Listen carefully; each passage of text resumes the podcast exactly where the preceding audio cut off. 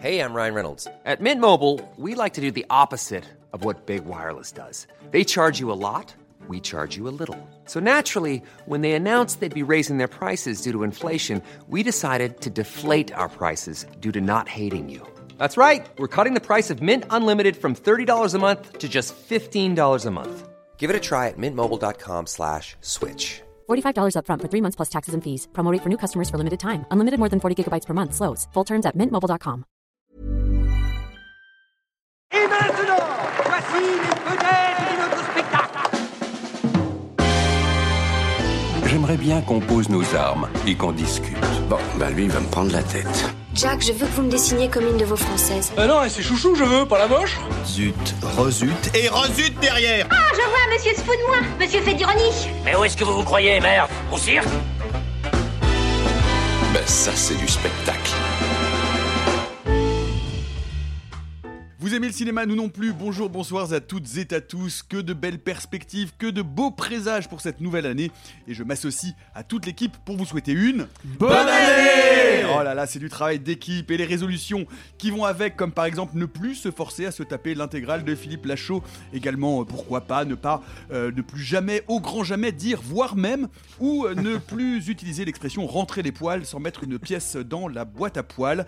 Quoi d'autre? Ne plus signer de tribune sans l'avoir lu avant, ça aussi ça peut être utile. S'abonner à la formule Acast Plus de réaliser Centre Cage, bel réseau, plein de contenu exclusif, ça vaut le coup et surtout, surtout, aller encore plus au cinéma, voir toujours plus de films parce que le cinéma c'est la vie et c'est pour ça qu'on est là. Et en plus, en 2024 comme en 2023, tout ce que vous allez entendre sera réalisé sans trucage.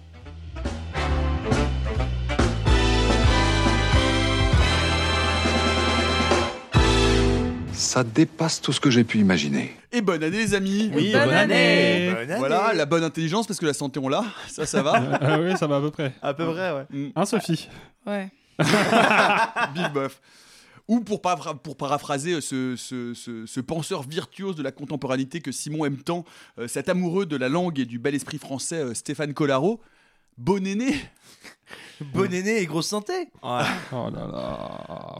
une résolution sur la lourdeur peut-être éventuellement. Je suis Bah, pas plus. contre. Oui, et puis sur les Plus, tendeurs de perche aussi. Merci. Ouais, J'ai dit Stéphane Collaro, j'aurais pu dire Jean Roucas. hein.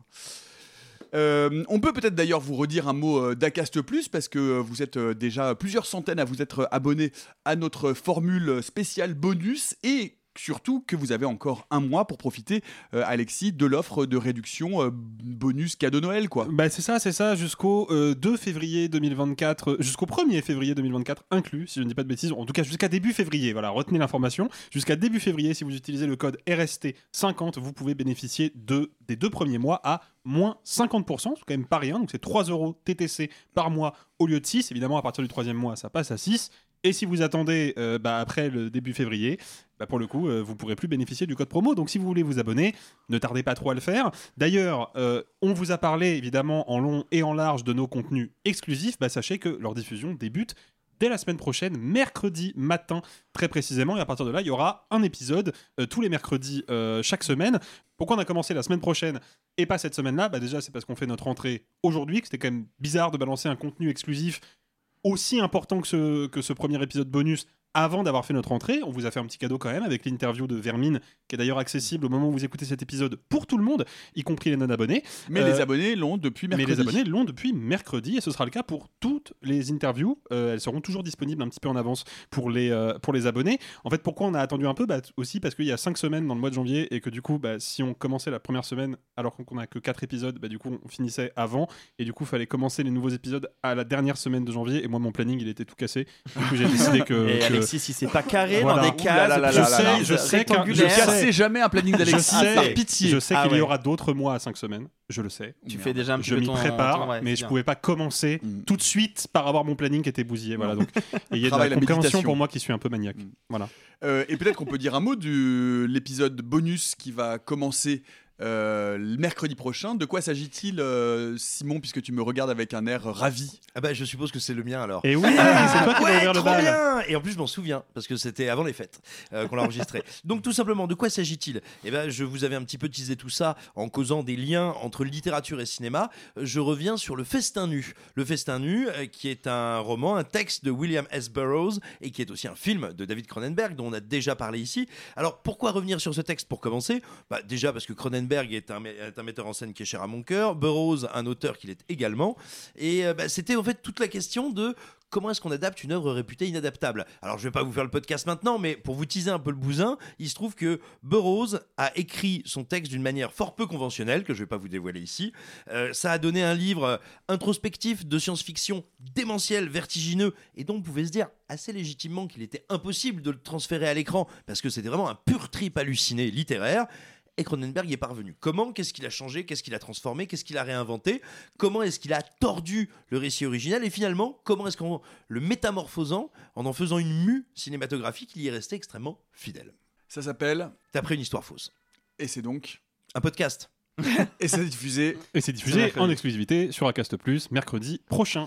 Voilà, euh, vous pouvez euh, par ailleurs continuer à vous abonner gratuitement hein, sur les plateformes euh, de podcast pour bien être averti des nouveaux épisodes, également sur nos différents réseaux sociaux, sur TikTok, sur Twitter, sur Insta, et pour nous laisser des commentaires et nous souhaiter aussi une bonne année où vous nous parlez de, de- de vos résolutions cinématographiques de l'année qui débute. Et cette semaine au programme, puisque nous reprenons nos épisodes hebdomadaires, il y aura des hommes perdus dans la montagne, il y aura des hommes perdus en pleine mer, il y aura des hommes perdus pour Iris et il y aura une femme perdue pour Elvis. Mais, mais, mais, mais, mais pendant ces 15 jours de pause de réaliser un trucage, le monde du cinéma ne s'est pas arrêté de tourner. Un film, une personne, une possibilité, c'est notre session de rattrapage. Et on commence avec toi, Alexis. Tu veux nous parler de Maestro de Bradley Cooper. Euh, ouais, ouais, ouais, parce que euh, donc j'ai eu la chance de découvrir Maestro en salle, ce qui ne sera certainement pas le cas des gens qui l'ont découvert sur Netflix, puisque c'est une sortie euh, exclusive à Netflix en France. Et c'est un film qui m'a, malgré ses faiblesses, rendu plutôt heureux, parce qu'il a confirmé une intuition que j'avais déjà eue à l'époque de Star Is Born, son précédent euh, long métrage, et d'ailleurs premier long métrage. Bradley Cooper, c'est pas juste un acteur hollywoodien suffisamment célèbre pour qu'on lui file une caméra pour qu'il aille s'amuser avec. Non, c'est un vrai cinéaste. Et ce film-là confirme la naissance d'un vrai cinéaste et pas n'importe quel type de cinéaste, un cinéaste classique. Et moi, c'est ça que je retiens de Maestro. Maestro est un film classique, c'est-à-dire un film qui obéit au code esthétique du classicisme hollywoodien. Euh, oui. Rab- Peut-être dis-nous de quoi ça parle en, en Ah oui, quelques oui, mots. alors oui, t'as raison, parce qu'en plus, oui, pour le public français, c'est moins évident. Euh, donc, Maestro nous raconte la vie, en tout cas une partie de la vie du grand compositeur et chef d'orchestre Leonard Bernstein, qui est principalement connu en France pour avoir mis en musique West Side Story, Euh, mais en fait, aux États-Unis, il est beaucoup, beaucoup plus que ça. Donc, c'est effectivement un chef d'orchestre très connu. C'est une figure médiatique. Il y a eu des émissions de télé qui lui ont été consacrées de son vivant. Il était régulièrement interviewé. Il donnait des grands récitals. Évidemment, il a composé des pièces musicales emblématiques comme West Side Story, qui est encore plus emblématique aux États-Unis que chez nous. Donc c'est une grande figure médiatique. Et le film va donc avoir pour, euh, pour objectif de nous raconter l'histoire de Leonard Bernstein. Sauf que, comme je l'ai dit, c'est un film classique. Pour, pour être plus précis que ça, c'est un film qui clairement s'inscrit dans le patronage, au moins en partie, du cinéma de Clint Eastwood, avec qui Bradley Cooper a travaillé à deux reprises, sur American Sniper et euh, sur La Mule. Et c'était déjà un peu le cas avec Star Is Born, mais ici je trouve que c'est beaucoup plus précis et beaucoup plus euh, euh, maîtrisé. Eastwood, c'est un cinéaste qui place au centre de son dispositif esthétique les acteurs. C'est vraiment ça le moteur cinématographique de la carrière d'Eastwood, ce sont les acteurs et les actrices. C'est exactement ce que va faire Bradley Cooper, puisqu'il va se placer lui-même dans le rôle de Bernstein et Carey Mulligan dans le rôle de sa femme comme vraiment l'épicentre du récit.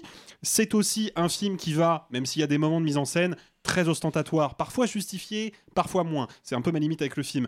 Mais globalement, je trouve que la mise en scène est assez discrète. En tout cas, on n'est pas sur une mise en scène exubérante à la euh, Alejandro Iñárritu, par exemple. On n'est pas du tout dans ce registre-là. D'ailleurs, bah, par exemple, il y a un plan séquence de quasiment 10 minutes, je crois, que j'ai pas vu. En tout cas, je me suis rendu compte que c'était un plan séquence quand ça a coupé pour passer à un autre plan. Donc, on est vraiment dans l'idée que la mise en scène doit quelque part s'effacer au profit du récit, ce qui est vraiment une clé de compréhension parmi d'autres du classicisme hollywoodien. Et puis il y a l'idée qu'on va se resserrer vers l'intime. On va prendre une grande figure, en l'occurrence une grande figure de la culture musicale et populaire américaine, et on va aller chercher ce qu'il y a derrière la figure. C'est la raison pour laquelle le film, en fait, va pas faire grand cas de la carrière musicale euh, de Leonard Bernstein. On va entendre euh, par-ci par-là le thème de West Side Story, mais c'est vraiment de l'illustration. On va euh, le voir à quelques instants composer des choses. On va le voir quand même diriger un orchestre à nouveau en plan séquence et un plan que je trouve vraiment intéressant parce qu'il se conclut justement sur quelque chose d'intime, en l'occurrence une étreinte, et on va traiter, on va mentionner tout ça, mais en fait, ce qu'on veut vraiment nous raconter, c'est l'histoire de ce couple, comment ce couple a traversé la célébrité, comment ce couple a traversé aussi une rupture qui était une rupture contrainte pour l'un comme pour l'autre, parce que Leonard Bernstein était homosexuel et il a fini par assumer son homosexualité au grand jour, ce qui a malheureusement condamné son mariage, et c'est une, question qui est très importante dans le film. Et donc voilà, c'est pas un film que je trouve parfait, loin s'en faut, il y a des errances, je trouve qu'il y a plusieurs moments dans le film, comme je l'ai dit, où la mise en scène est un peu tape à l'œil parce qu'on sent que Bradley Cooper veut nous prouver très fort qu'il est un vrai cinéaste. C'est dommage, il n'en a pas besoin. Et voilà, il y a quelques limites. Mais globalement, je trouve que c'est un film qui est surprenant. Je trouve que c'est surtout un film qui est immensément bien interprété. Et en plus, si on veut pousser un petit peu la lecture théorique derrière, bah, on a quand même un chef d'orchestre compositeur, c'est-à-dire quelqu'un qui travaille à la fois dans l'ombre derrière les musiciens et qui en même temps est là pour les coordonner. Et ce rôle est interprété par un acteur qui est aussi le cinéaste, donc qui est à la fois derrière et devant la caméra. Donc il y a tout un parallèle qui se crée euh, et qui, plus largement que ça, ouvre des perspectives d'analyse sur bah, qu'est-ce que c'est que la création, qu'est-ce que c'est que le rapport à la création et comment on peut essayer de conjuguer l'intime et le grand public. Et je pense que pour cette euh, raison-là, Maestro est un film très intéressant. Est-ce que quelqu'un veut dire un mot très rapidement sur le film pour compléter ce que vient de dire Alexis, Simon? Oui, moi, je, alors, je, je trouve que tu es, es, un petit peu indulgent parce qu'effectivement, même si c'est pas le sujet du film, moi c'est peut-être sur la partie euh, musicale. Alors pas euh, d'un point de vue documentaire, effectivement, on va pas documenter toute sa carrière d'artiste, mais je trouve que le film réussit quelque chose qui est assez rare, qui est assez difficile et un peu insaisissable au cinéma, savoir nous montrer qu'est-ce que c'est qu'un corps en train de créer, en train de créer et de vivre du son, qui est traversé par de la musique, qui essaye d'engendrer de la musique. C'est aussi pour ça que ce plan séquence, c'est pas juste un plan séquence ostentatoire, démonstra démonstratif, etc. C'est un plan séquence qui nous donne à voir comment est-ce que Bernstein vit la musique et vit de la musique. Euh, moi, j'ai pas vu souvent ça à l'écran. Et effectivement, dès qu'il est en train de composer, en train de vivre avec le son, avec ça, c'est magnifique. Tout ce qui touche, et c'est une grosse partie du film, à sa vie euh, personnelle, je trouve que c'est beaucoup plus épais. Et là, j'ai beaucoup plus de mal. Et je trouve que c'est très démonstratif justement. Ah, pour moi, pour moi c'est un mélodrame. Ça, je l'ai pas, j'aurais dû le préciser, mais pour moi, c'est un mélodrame. Mais du coup, j'accepte ce qui pour toi fonctionne pas. Je l'accepte parce qu'on est dans un mélodrame et en plus un mélodrame d'ascendance classique. On est parfois assez proche de Douglas Sirk dans l'esprit. Donc j'accepte ces, euh, ces, grosses envolées euh, d'émotions parce que ça coïncide avec le genre du film. Quoi. Maestro de Bradley Cooper, on passe à un deuxième film de rattrapage avec Sophie. Tu veux nous parler de Saltburn d'Emerald Fennell. Saltburn, c'est le deuxième film de Emerald Fennell. Emerald Fennell, si vous ne savez pas qui c'est, c'est la réalisatrice de Promising Young Woman, un film qui a été pas mal remarqué, que pour le coup j'avais vraiment adoré et qui avait remporté l'Oscar du meilleur scénario original. Et pour moi, ce film était super important parce que c'est un vrai euh, contrepoint de vue à un genre que j'aime pas beaucoup qui s'appelle le rape and revenge. Dedans, on y, suivait euh, Carey Mulligan qui va malmener le patriarcat en confrontant euh, des hommes à leur comportement pervers. Et je, trouve que, je trouvais déjà que le film était d'une finesse d'écriture et surtout, elle savait déjà très bien mettre en scène le parcours d'une jeune femme un peu perturbée et, comment, son, comment elle va faire évoluer pour moi tout un système de pensée, on va dire de, l'intime jusqu'au euh, jusqu'à avoir une vraie euh, pensée féministe qui va grandir au sein du spectateur. Je trouvais que, c'était un vrai exercice de style et c'était particulièrement réussi. Donc j'attendais euh, Salburn avec beaucoup d'impatience et là, bon malheureusement il est sorti sur Amazon Prime, j'aurais adoré le découvrir en salle et je trouve que le film est très réussi. Je vais commencer par son point faible. Emerald Fennell, elle a besoin d'en faire un peu trop en termes de mise en scène. C'est-à-dire que le film est un peu euh, parsemé de fioritures euh, stylistiques pas toujours utiles euh, à l'évolution scénaristique et pour moi, ça vient d'une espèce de euh, du syndrome du deuxième film. C'est-à-dire qu'elle a été très remarquée avec son premier. Et pour moi, elle a, elle a ce besoin de dire euh, euh, le premier, c'était pas une erreur. Hein, j'ai pas fait une Donnie Darko et j'ai pas genre fait un super film trop remarqué qui va rester dans la pop culture et après je vais tout rater. Enfin, genre, elle a besoin de prouver que c'est une réalisatrice. Donc moi, j'ai envie de lui dire meuf ton film, il est déjà plus beau que je pense la moitié des films que je verrai cette année. T'as pas besoin d'en rajouter une couche. Tout est super signifiant. Elle a réussi à instaurer une patte de réalisatrice en deux films. C'est-à-dire que je vois les deux films, c'est évident que c'est la même réale. Et c'est rare d'avoir autant de choses, autant d'idées visuelles et euh, de similitudes narratives au sein de deux œuvres. Après, elle fonctionne pas du tout en diptyque, hein, c'est pas du tout ce que je dis. Là, on suit euh, le parcours d'un jeune homme qui va rencontrer un autre mec de son âge euh, à l'université, université euh, prestigieuse, et il va se trouver être invité dans, dans un espèce de château de décadence d'aristocratie anglaise. Et on va suivre le parcours de ce gamin plus modeste et comment il va envier et peu à peu prendre la place euh, d'une sorte de fils prodigue au sein de cette famille euh, décadente. Moi, je trouve que c'est super intéressant. Il y a beaucoup de gens qui ont comparé le film euh, au talentueux Monsieur Ripley sur des aspects de mensonge, de perversion. Pour moi, on est plus proche de presque de Pasolini et de théorème sur une espèce de perversion induite. Et, je trouve que euh, le film divise beaucoup. Il y en a qui trouvent que c'est une merde et il y en a qui trouvent que c'est génial. Je me positionne largement dans ceux qui trouvent que c'est un deuxième film plus que prometteur parce que pour moi, ça y est, elle a prouvé que c'est une grande réale. En fait, il n'y a, a, pas d'autre chose. Elle a dit, ok, moi je sais faire du cinéma et j'ai déjà ce petit truc en plus qui m'amène dans le haut du panier des personnes à suivre. Et ça, euh, je trouve que c'est ouf entre ça et le fait qu'elle ait joué Midge dans Barbie. Franchement, moi je trouve que c'est une grande année, quoi.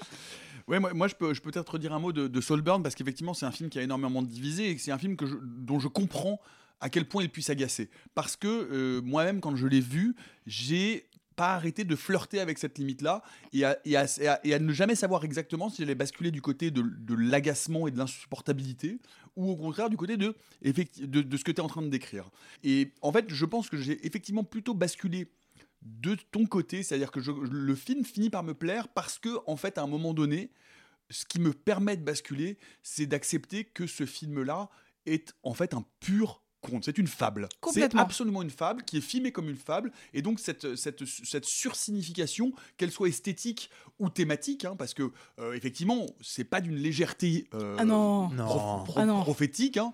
Elle a la main un peu lourde sur les symboles, sur les discours, sur les effets de mise en scène, effectivement. Mais en fait, à partir du moment où j'accepte que c'est totalement une fable, complètement, c'est-à-dire finalement, à partir du retournement de situation et, de, et, du, et du, bal, le, le, le, le conte lui-même étant un espace où tout doit être sursignifiant, puisque le message est derrière. En fait, et voilà, et en fait, je suis presque rattrapé et quasiment conforté dans ma position avec cette scène de fin incroyable dont on ne dira rien, bah, ouais. Euh, ouais. Qui, qui, pour moi, qui pour moi emporte le film de ce côté de l'outrance et, euh, et, qui en fait finalement euh, un objet assez rigolo parce que c'est toujours euh, rigolo de manger les riches par ailleurs. Quoi.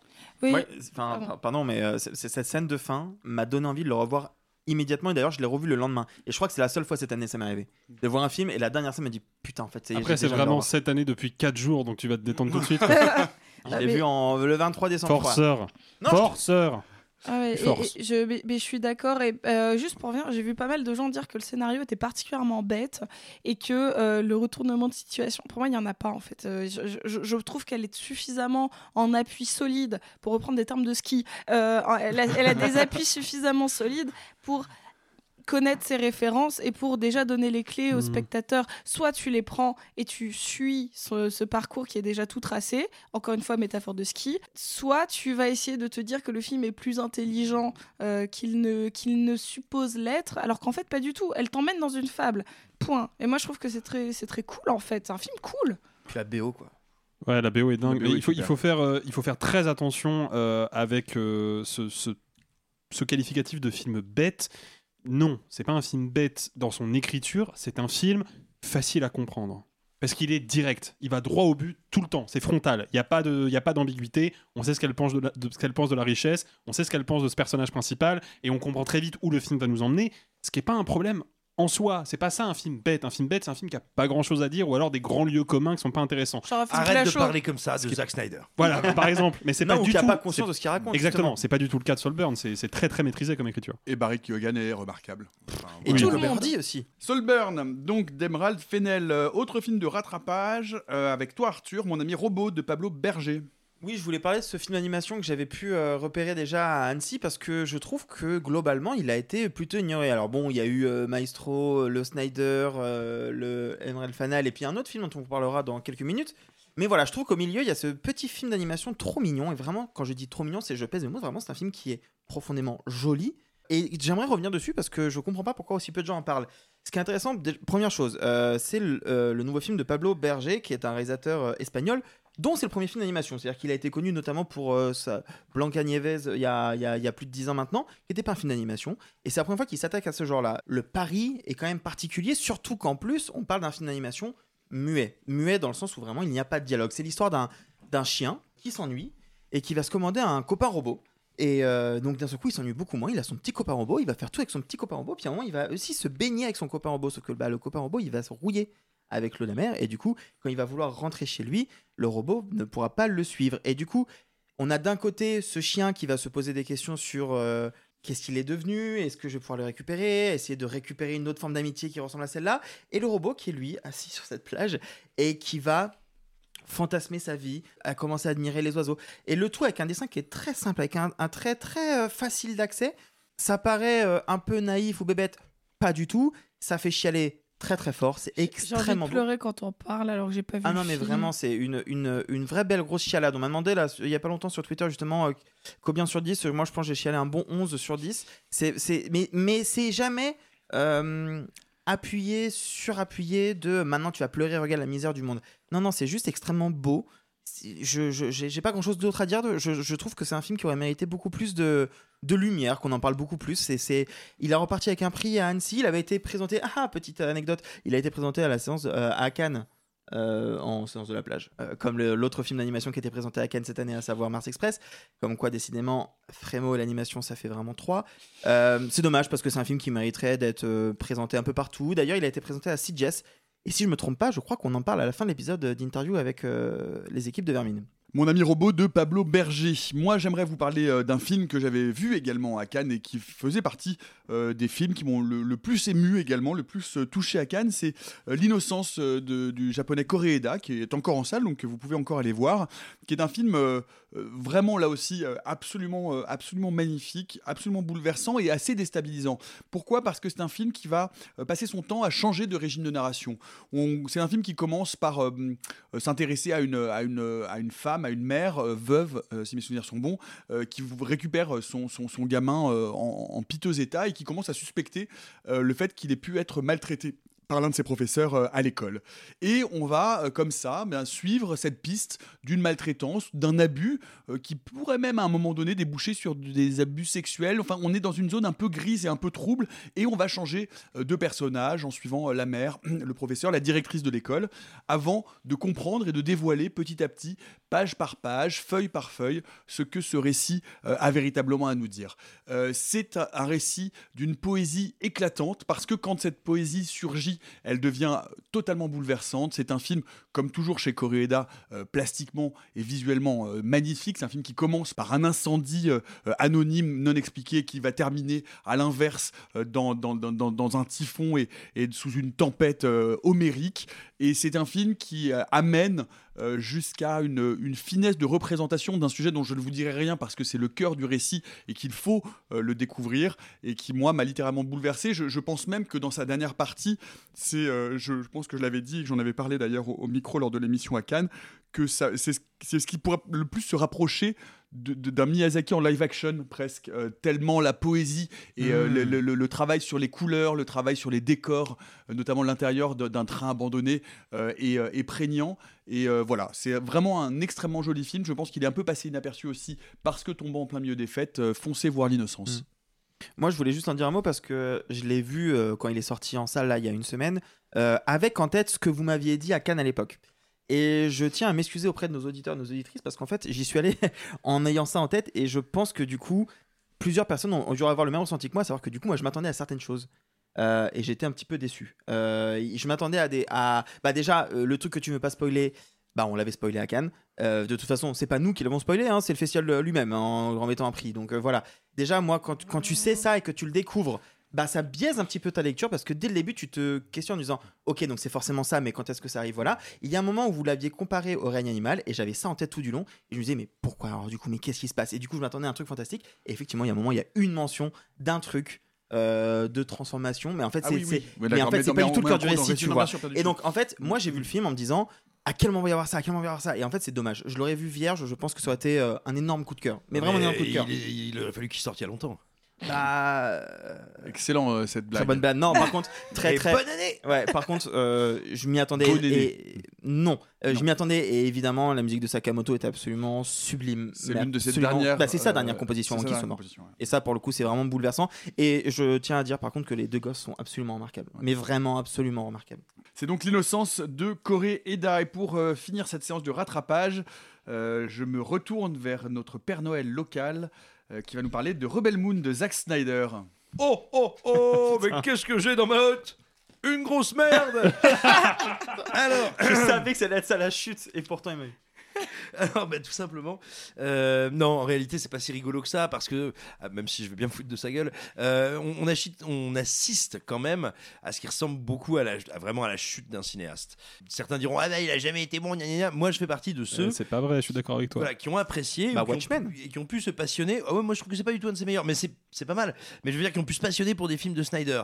Euh, je pense qu'il fait partie des seuls qui ont réussi à faire des propositions un peu excitantes, euh, un peu plastiquement fortes dans le cinéma de super-héros de ces 15 dernières années, ce qui était quand même pas gagné. Euh, la version longue de Batman v Superman, c'est quand même exceptionnel. Et puis, euh, et puis voilà, c'est quelqu'un qui a fait face, on va dire, euh, à un rouleau compresseur industriel, euh, à savoir la Warner qui changeait de, dirigeant comme de chemise, de politique comme de dirigeant, et voilà, enfin bref, et qui en plus de ça a dû affronter une tragédie personnelle, le suicide d'un enfant, et qui donc a quitté, a quitté en cours de route un projet qui avait déjà muté plusieurs fois, qu'il avait dû réécrire puis retourner, à savoir Justice League, euh, suite à une campagne euh, assez, assez inédite en termes d'ampleur sur les, via notamment les réseaux sociaux, il a pu euh, terminer, finaliser ce qui est désormais connu comme étant le Snyder.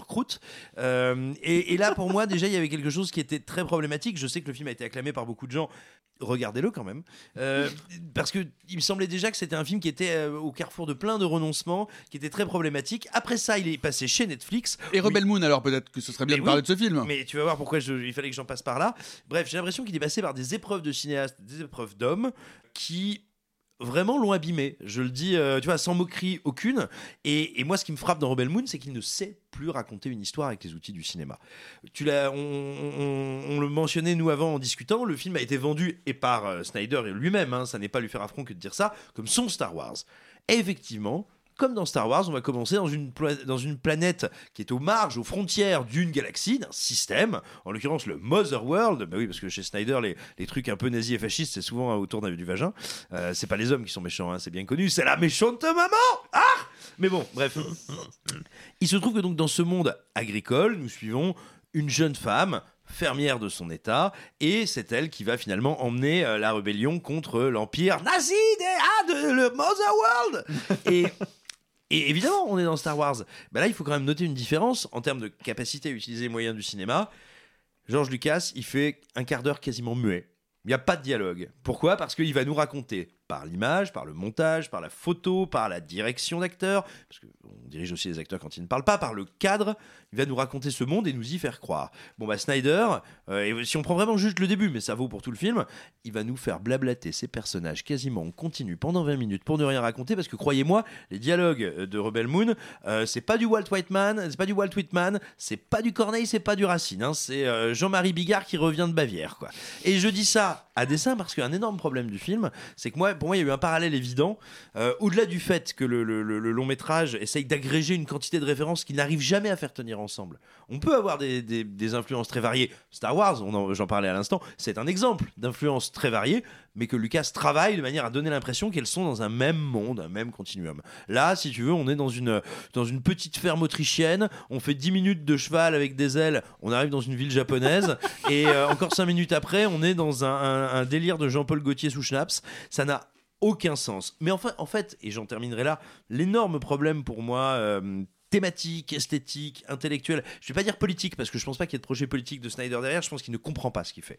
Euh, bah, il faut revenir à une œuvre qui est une œuvre immense de la science-fiction qui s'appelle Rêve de fer.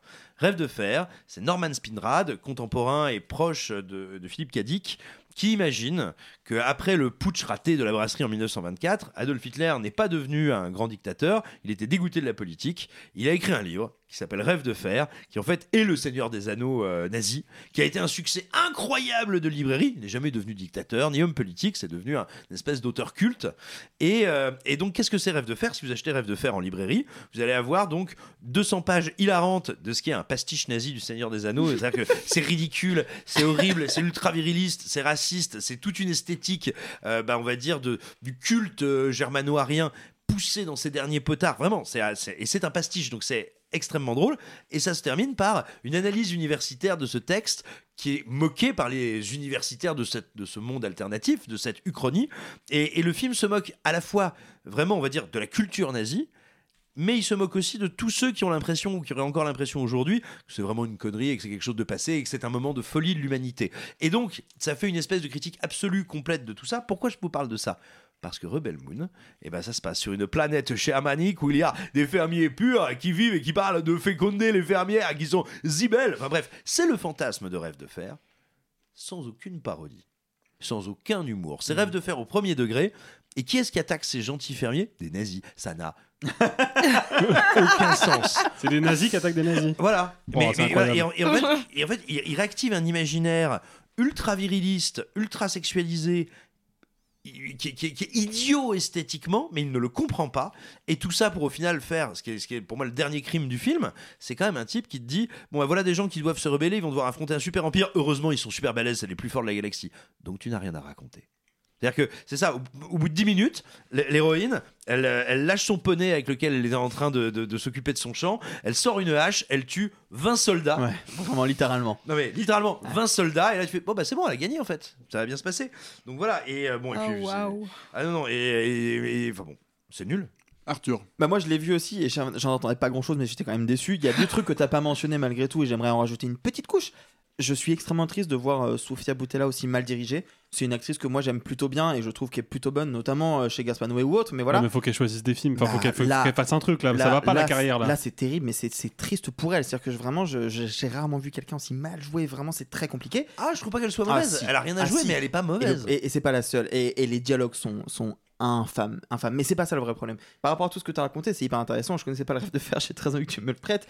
Mais ce qui est fou, c'est la construction même du récit. Parce qu'effectivement, il y a les nazis qui arrivent et qui disent vous, allez nous donner plein de graines. Bah, on en a pas. Eh ben, on va vous tuer votre chef et maintenant vous allez nous donner plein de graines. Ok, bah moi je vais aller récolter plein de gens pour euh, vous empêcher de voler nos graines. Et du coup, le film, ce n'est que Sofia Boutella qui va chercher des gens en disant Eh, ils veulent voler nos graines, tu veux venir avec moi? On va, les, on va les défoncer. Euh. Ok. Et c'est juste ça. Littéralement, il va chercher quelqu'un. Il dit Est-ce que tu veux venir? Ok. Troisième personne, est-ce que tu veux venir? Ok. Quatrième personne, est-ce que tu veux venir? Ok. Ah, attention, petite attaque. C'est bon. Cinquième personne, ok. Fin. Vraiment, il n'y a aucune construction narrative. Moi, j'ai un vrai problème avec ce truc de. Et je dis ça alors que moi, j'aime bien le Snyder Cut, comme tu dis. Il y a vraiment un problème de. euh, moi, ce, ce film, je l'avais conçu comme au départ un film de 4 heures. euh, et au final, euh, Oh, fais du Netflix, ça m'avait demandé d'en faire une version de 2h45. Mais il sera quand même en deux parties, mais du coup, les deux parties de faire 4 heures. Non, gars, en fait, tu n'as pas su écrire ton scénario. Non, non, mais c'est surtout. Il y a un vrai problème d'écriture En fait, je pense que de base. Il y a un problème d'écriture certainement, et connaissant un peu Snyder là depuis quelques années, je pense vraiment qu'il a un problème avec le montage. Je pense qu'il a un problème avec la, la notion la plus élémentaire du montage, qui est juste que forcément, il y a des trucs que tu as tournés, que tu vas jeter. C'est le cas de 100% des films. Et moi, j'ai jamais vu la Snyder Cut. Je suis pas sûr de me la fader un jour parce que je sais que c'est. Il n'a rien coupé, il n'a rien jeté, il a Alors, fait que rajouter des trucs. Justice League, c'est encore différent parce que pour le coup, son projet était quasiment retourné après, etc. Mais Oui, mais son projet de base faisait pas 4 heures. Il s'est dit, je vais faire une version de 4 heures, et ce sera ma version de travail. Oh bah en fait, non, j'aime bien, je vais la sortir. Non, personne fait ça, tu vois. Non, c'est très compliqué. Vous pouvez nous dire ce que vous pensez de Rebel Moon ou de Rêve de fer de Zack Snyder ou de Norman Spinrad.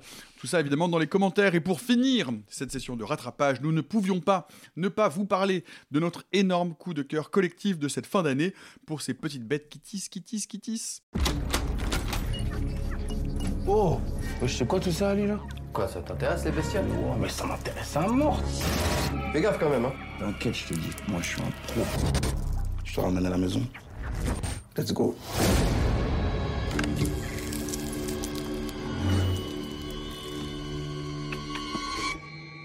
Vermine de Sébastien Vanitschek avec Théo Christine, Sophia Le Saffre et Jérôme Niel. Et c'est un home run Home run Home run Home run. Je vous ai compris Ah Eh ben c'est pas trop tôt. Que dire de Vermine à part que tout le monde a aimé et que euh, Simon, c'est globalement exactement ce qu'on attend d'un film d'horreur à la française bien troussé? Oui, et, euh, et, et même un peu plus. Parce que voilà, on est dans le domaine du film de série B, du film d'attaque animale et du film d'araignée, euh, qui sont, bah, on va dire, trois sous-types, trois catégories de cinéma, euh, souvent maltraités, souvent maîtrisés en France, méprisés en France et rarement maîtrisés. Et le film réussit dans ces trois cases. Série B, parce qu'on sent que, même si le film a eu un peu de budget, ça reste quand même relativement modeste et des merdes, et du coup, on doit se poser des, problèmes de, des problématiques de cinéma. Comment je filme? Comment je raconte mon récit? Quand j'ai pas énormément de décors, que je peux faire des effets spéciaux, mais que je peux pas en faire dans chaque plan. Enfin bref, que je dois euh, travailler l'économie de mon récit, dans tous les sens du terme. Euh, film d'attaque animale, bah oui, comment je fais pour rendre redoutable l'animal qui est peut-être euh, le plus emblématique de la série Z ou de la série B de monstres des années 50. Je veux dire, tous les gens qui nous écoutent, qui ont grandi en regardant euh, des E.T., bah, bref, de grands films des années 80, on voyait des gamins regarder des films en noir et blanc avec des fourmis géantes, des cafards géants, des insectes géants. C'est une idée qu'on se fait, plus ou moins justifiée, mais c'est une idée qui plane comme ça. L'in- L'insecte qui attaque, c'est un truc un peu ridicule en carton-pâte. Bon, bah faut réussir à vaincre ça. Et quelle meilleure idée que de revenir à la nature même de l'araignée? C'est-à-dire que ces araignées, même si elles vont varier en taille, se comportent systématiquement comme des araignées. Parce que ce qui nous fait flipper dans les araignées, c'est pas qu'elles fassent des rugissements de lion, qu'elles aient, des- aient des yeux géants ou qu'elles soient vertes fluorescentes. Une araignée, ça va très vite, on n'arrive pas à anticiper dans quelle direction ça se balade. Bref, c'est un truc qui est un espèce de jump scare sur pattes. quoi, Ça a vivant. beaucoup trop de pattes. Désolé de mettre ça sur la table, mais il y en a 8 quoi. Ouais. Pourquoi faire? Ah bah, pour aller très vite, pour mieux te- pour mieux te- t'enrouler, pour mieux t'entoiler, mon Pas enfant. ces merdes. Et, euh, et, et je trouve que le film est remarquable dans sa manière de penser l'araignée comme une araignée. On peut la faire va- varier en taille, on peut varier les situations d'attaque et de machin, mais toujours en restant focalisé sur ce qui, dans le réel, nous fait flipper chez les araignées. Pour ça, il y a une séquence, j'ai envie de dire, lui donner un titre, c'est la raconter, c'est la séance de la salle de bain, qui coupe, c'est déjà Super. retrouver dans cette situation, tu sais, où tu cherches une araignée, soit pour la faire sortir, soit pour l'écraser, mais en tout cas, tu la cherches et t'as peur de la trouver, mais en même temps, il faut bien la chercher. Cette séquence, je veux dire, avoir trois ou quatre personnages dans un espace aussi réduit qu'une salle de bain. C'est un décor qui est moche, c'est inéclairable, t'as plein de gens dedans qui gueulent, et en plus, il faut faire ça avec une araignée au milieu. C'est intournable, immontable, infilmable. C'est une séquence qui est parfaitement exécutée, et il y en a plein comme ça dans le film. Et enfin, euh, moi, je trouve que le film réussit quelque chose qui est pas évident, c'est d'avoir un discours euh, social, ou plutôt un ancrage social, parce qu'il n'est pas là pour tenir un discours, mais d'avoir un ancrage social. Pas pour rien que ça s'appelle Vermine. hein. Que- qui sont ces gens qui vivent dans une cité Comment ils sont traités Comment ils se traitent eux-mêmes Et réussir à le faire, en fait, pas du tout comme porte-étendard. C'est pas genre, euh, ouais, bon, j'ai dit que je voulais faire un film d'araignée, mais en fait, je, je voulais vraiment refaire la haine. Non, non, c'est un film d'araignée qui prend ses personnages au sérieux et qui les traite vraiment. Et moi, j'ai été extrêmement attaché aux personnages très vite tout du long. Et pour moi c'est une vraie vraie vraie leçon d'écriture ce qu'ont fait euh, Florent Bernard et Vanitschek je trouve que c'est une énorme leçon d'écriture sur euh, euh, comment si on veut aller dans le genre si on veut aller dans le divertissement le spectacle et l'horreur on ne peut le faire que si on a des véhicules qui roulent bien et ces véhicules c'est des personnages. Et on peut préciser effectivement que ça se passe dans une cité et que la cité, en tout cas dans les extérieurs, est filmée à l'espace d'Abraxas, qui, est un- qui est une cité très très notable de la banlieue parisienne à Noisy-le-Sec, qui a été construite par Ricardo euh, que vous avez certainement vu parce qu'elle a été utilisée euh, dans d'autres films, dans le cinquième élément, dans- dans- dans- si mes souvenirs sont bons. C'est pas Abraxas, hein. C'est les espaces Pablo Picasso qui sont euh, à côté d'Abraxas, mais c'est pas Abraxas. Ah d'accord, bah, moi. c'est Brésil. Abraxas, c'est la grande tour au milieu de l'arche C'est ça, euh, la- gigantesque. la- L'arche, la- l'arche, tu la vois au début. Hein. non Non, Non, non, Ah non, bon c'est vraiment Picasso. Mais ok. c'est, c'est, c'est, Mais c'est à côté, c'est vraiment pas loin. Alors autant c'est pas pour le moi, même je, je- je- voilà. Bon, toujours est-il que voilà, c'est filmé dans cet endroit-là et que par ailleurs euh, la cité n'est pas filmée comme à son habitude, c'est-à-dire avec les, Mm. les mauvais réflexes de regarder ces croulants, regarder ces vilains, regarder sans aucun misérabilisme en voilà. fait Tout à fait. Alexis. Bah écoute, moi, il y a, y un, credo euh, que, que j'ai fait mien il y, a, y a quelques années de ça, euh, qui me vient de Rafik Djoumi, donc je le cite. Euh, Rafik Djoumi parlait de Gremlins, je sais plus si c'était dans un magazine ou dans un podcast, je crois que c'était dans un podcast, certainement Capture Mag, et il expliquait que ce qui est intéressant avec, avec Gremlins, c'est que c'est un film qu'on peut décortiquer sous plein de, de- de pistes d'interprétation. On peut y voir une lecture politique, on peut voir une lecture satirique, on peut en faire une analyse cinéphile. Qu'est-ce que Joe Dante nous dit de son cinéma à travers ce film-là? Mais en fait, quand on est vraiment honnête, qu'on soit critique ou simple spectateur, la raison pour laquelle on voit Gremlins, ou même la raison pour laquelle on le revoit, c'est parce qu'il y a des Gremlins. Et qu'ils vont faire des trucs de Gremlins, et que c'est cool, et qu'on a envie de voir ça. Et pour moi, ça, c'est le credo d'un film d'exploitation, parce que je pense vraiment que Vermine est un film d'exploitation, c'est on vend un truc au spectateur, c'est la raison pour laquelle il viendra voir le film. On me dit, ah, euh, il y a des fourmis géantes. Ok, je veux voir des fourmis géantes. Si tu me sers des fourmis géantes, déjà le deal est, conclu. part du. Exactement. Bah, c'est le cas avec Vermine. Vermine me dit il y a des araignées qui vont envahir un immeuble et les gens vont devoir s'échapper pour survivre.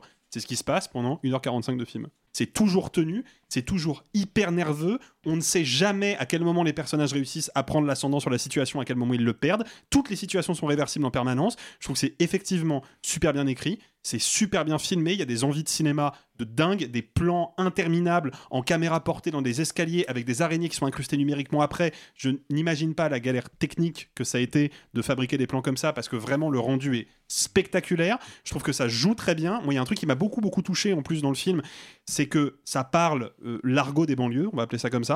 C'est très casse-gueule l'argot des banlieues dans le cinéma français. hein. C'est vraiment ça passe ou ça casse. hein. Soit on est dans la haine, qui pose vraiment des jalons en termes de Et représentation Eh, tu de l'as ce que pas c'est. vu. hein. Non, mais j'ai, j'ai figure-toi quand même un peu étudié le scénario de la Et puis- haine en cours non, de et puis cinéma. la haine a donc, 30 ans. et La haine a 30 ans, mais à l'époque, ça fait date en partie pour ça. Euh, soit on fait Neuilly sa mère. Et là, c'est très très compliqué. Et bah, Vermine, moi, il n'y a pas une ligne de dialogue que je trouve à côté. Pas une seule. Je crois à tout ce qu'ils se disent. En permanence. Je crois à leur vocabulaire. Je crois à leurs intonations. Je crois à ces échanges de dialogue.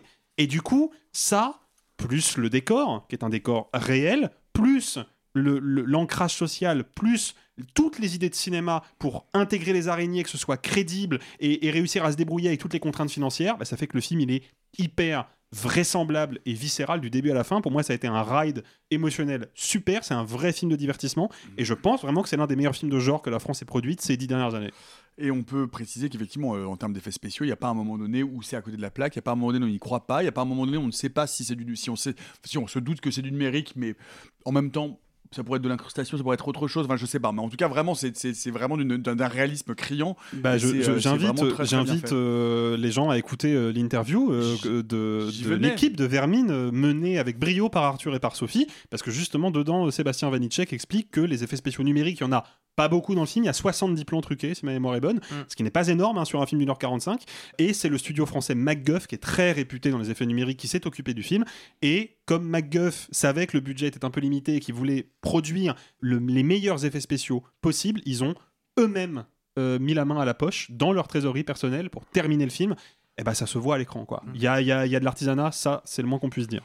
Alors justement, euh, Arthur, Sophie, euh, parlez-nous déjà de votre amour de ce film et puis un peu de ce qu'on va trouver dans cette interview fleuve que vous avez fait avec, avec, bah, avec Sébastien Vanichek, Théo Christine, Sophia Le Saffre et Jérôme Niel.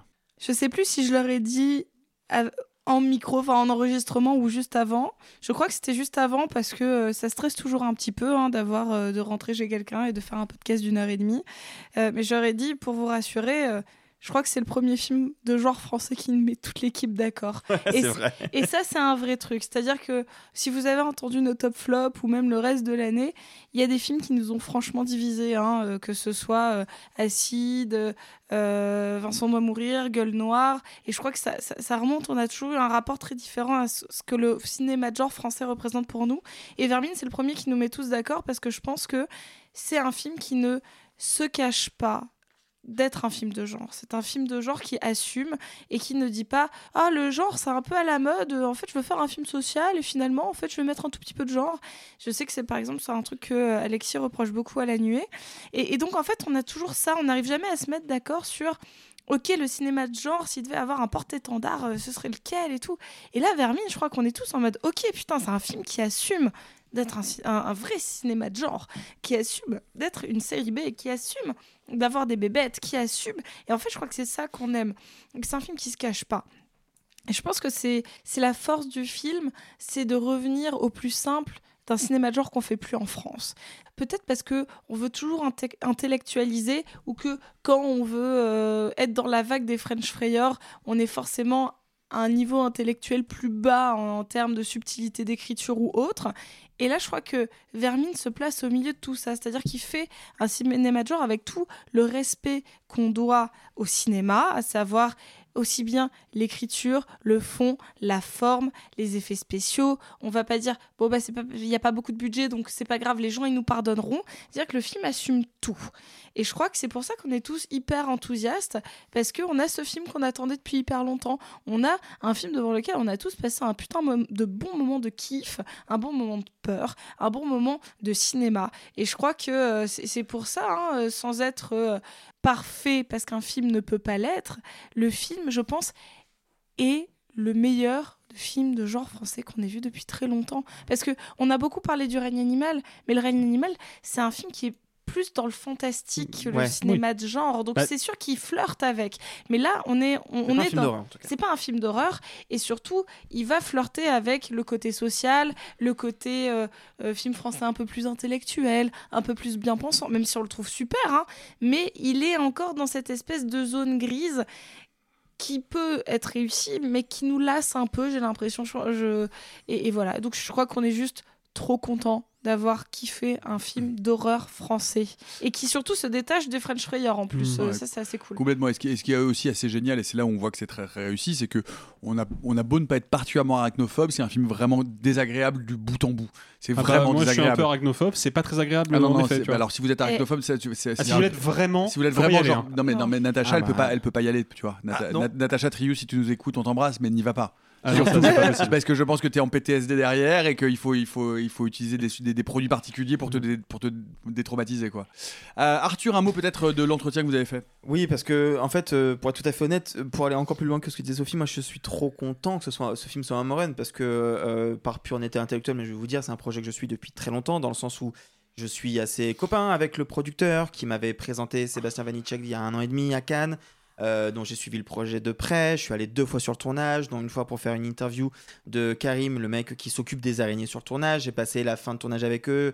Bref, j'ai j'ai vraiment créé des liens avec beaucoup de gens de ces équipes. Et quand j'ai découvert le film en septembre dernier, j'ai été euh, soulagé de me dire ok je me suis pas c'est pas un pote qui m'a filé un, un mauvais plan en disant euh, t'inquiète ça va être super et t'arrives et en fait c'est nul non mais je savais pas comment vous allez réceptionner vous. Et en fait je suis trop content de voir que je suis pas le seul. Et d'ailleurs je dis oh, je suis pas le seul. À l'heure où je vous parle on a plus de 100 000 spectateurs, spectateurs qui sont allés voir le film en salle. Donc on- je suis vraiment pas le seul. Il faut le dire, hein, c'est le meilleur démarrage historique pour un film d'horreur en France, pour un film d'horreur français. français. Pour un film Depuis d'horreur français depuis, les bois- 20 dans les bois Français en en langue 2000. française. Français en langue française, ouais. 20 000 entrées le premier jour, on, Ouais. savait, on, avait On en parle dans l'interview justement, c'est intéressant. ce- C'est c'est le premier film fr- français depuis Promenons-nous dans les bois en 2000. Moi, c'est un film évidemment que j'aime et pour toutes les raisons que vous avez dit. Je vais pas aller plus loin. Je suis arachnophobe. J'ai passé un très mauvais moment. Il y a plein de moments où je sais parce que j'étais euh, là que les araignées sont vraies et ça se voit. Et je trouve que c'est un film qui est extrêmement généreux. Et je suis très content euh, que ce soit également au passage notre interview la plus longue parce qu'effectivement, 1h40, on a eu la chance d'avoir euh, euh, Sébastien, Sophia et Jérôme qui sont venus à nous et non l'inverse. hein. Ça a été une interview plus tranquille, hors promo, où on a pu parler plus amplement de l'implication du CNC, de Netflix, où on a pu parler de concrètement comment on tourne avec des araignées, de l'écriture des personnages, du propos social, de comment ils se placent eux dans le cinéma de genre, de justement quelles étaient leurs références, etc. C'est un épisode qui est très riche. euh, et, et je- encore tout à l'heure, on s'écrivait avec Sébastien et je lui disais euh, 100 000 entrées en, en une semaine, c'est c'est fort en fait. Ouais. C'est vraiment fort et je pense qu'il peut aller taper les 200, peut-être plus. Et c'est tout ce que je leur souhaite. Et si vous ne l'avez pas vu, moi, tous les gens à qui je l'ai montré, tous les gens que j'ai encouragé à aller voir le film ont été tous, mais vraiment tous sans exception séduits. Voilà, moi pour moi, c'est, le plus beau cadeau de Noël, c'est que Vermine, qui est pour moi un projet que je suis depuis un an et demi, soit au final un home run, c'est, c'est parfait pour moi. Et effectivement, tu avais raison, euh, il s'agit bien des arènes de Picasso qui se situent non pas euh, à Noisy-le-Grand et qui n'ont pas été construites par Beaufil, mais par euh, Janowski. Par Mais elles sont très souvent, c'est pas, ce n'est pas de ta faute, elles sont très très souvent confondues avec Abraxas parce que géographiquement elles sont pas très très sont loin et elles datent plus ou moins de la même période. Et si je me trompe, si, si je me trompe pas, elles n'ont jamais été filmées dans le cinéma français, justement, c'était un peu une première. Et Sébastien y tenait parce que Sébastien est de Noisy-le-Grand. Bah Voilà. ouais, ouais, donc il connaît Petite. forcément le- le- les arènes de Picasso. Moi, non, il y a un truc, une, une remarque que je me suis faite quelques jours après avoir vu le film, et je crois que c'est la première fois que je me fais cette remarque depuis très longtemps concernant un film de genre français. Qu'est-ce que j'aimerais qu'il y ait une suite? Non mais je sais pas si vous avez Ouais, le même ouais. sentiment, Ah, mais mais totalement. Vermine 2 dans la tour Montparnasse, let's go quoi. Non mais, je- mais parce que encore une fois, tout vermine. c'est vrai, mais encore une fois, c'est un film d'exploitation. Les films d'exploitation sont Ça là pour prête bien ils, sûr. ils exploitent quelque chose quoi. Mm. Et bah quand le filon a pas fini d'être exploité, faut y aller quoi. Voilà, je, je dis juste ça. Si on change d'insecte, j'y vais pas. Ah oui, oui, oui, oui, il faut, rester sur les araignées. ouais. Non, mais moi je kifferais parce qu'il y a matière en plus. Vraiment, il y a matière en fait. Et je pense que c'est une piste à suivre peut-être. D'abord une franchise, Vermine, pourquoi pas. Vermine de Sébastien Vanitschek avec Théo Christine, Sophia Le Saffre et Jérôme Niel. Vous pouvez nous dire en commentaire si vous êtes plutôt morsure urticante ou tissé dans un coin.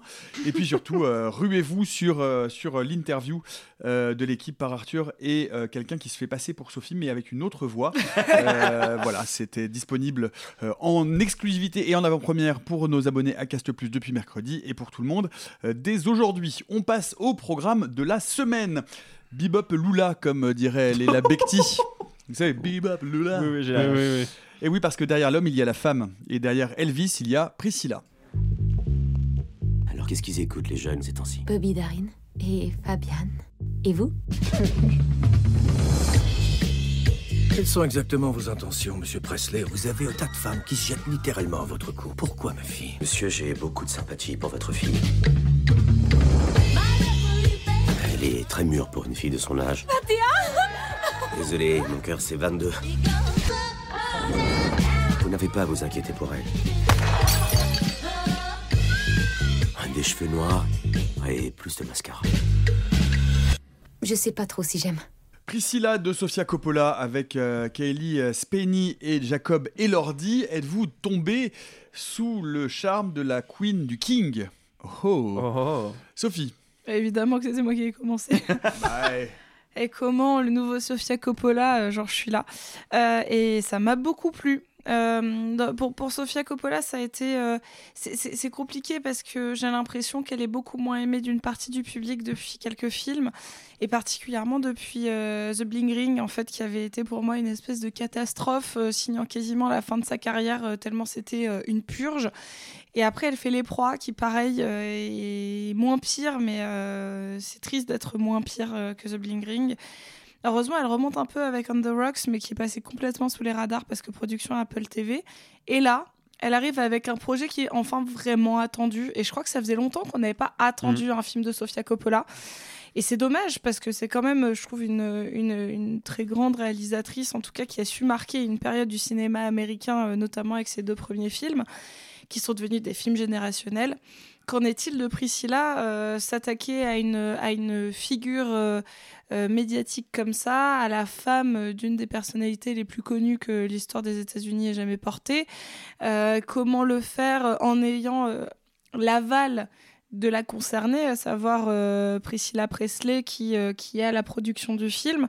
Donc comment tomber dans, dans quelque chose qui n'est pas juste de l'ordre du portrait amélioratif? En fait, le, le- je trouve que c'était très, euh, très tendu comme projet. Et qu'en est-il? Moi, je trouve que c'est plutôt une réussite, surtout quand on le compare avec le, Elvis de Baz Luhrmann, parce que c'est une espèce de, de miroir radicalement opposé. Elle en fait un, un film sur la solitude, un film hors des paillettes. Elle, elle, elle montre euh, comment on est seul et comment on est triste et comment surtout le temps est long quand on est abandonné et surtout euh, quand on n'a aucune forme de repère. Il faut savoir que, et je trouve que c'est une des forces du film, elle elle joue pas sur la notion de réellement de consentement euh, par rapport à l'âge. De, de, que de Priscilla Presley quand elle a rencontré Elvis. Mais par contre, elle va montrer comment c'est- toujours resté une petite fille pendant toute leur relation ou presque. Alors, deux, deux choses. Il faut préciser qu'elle a 14 ans et qu'ils ont 10 ans d'écart Oui. quand elle le rencontre.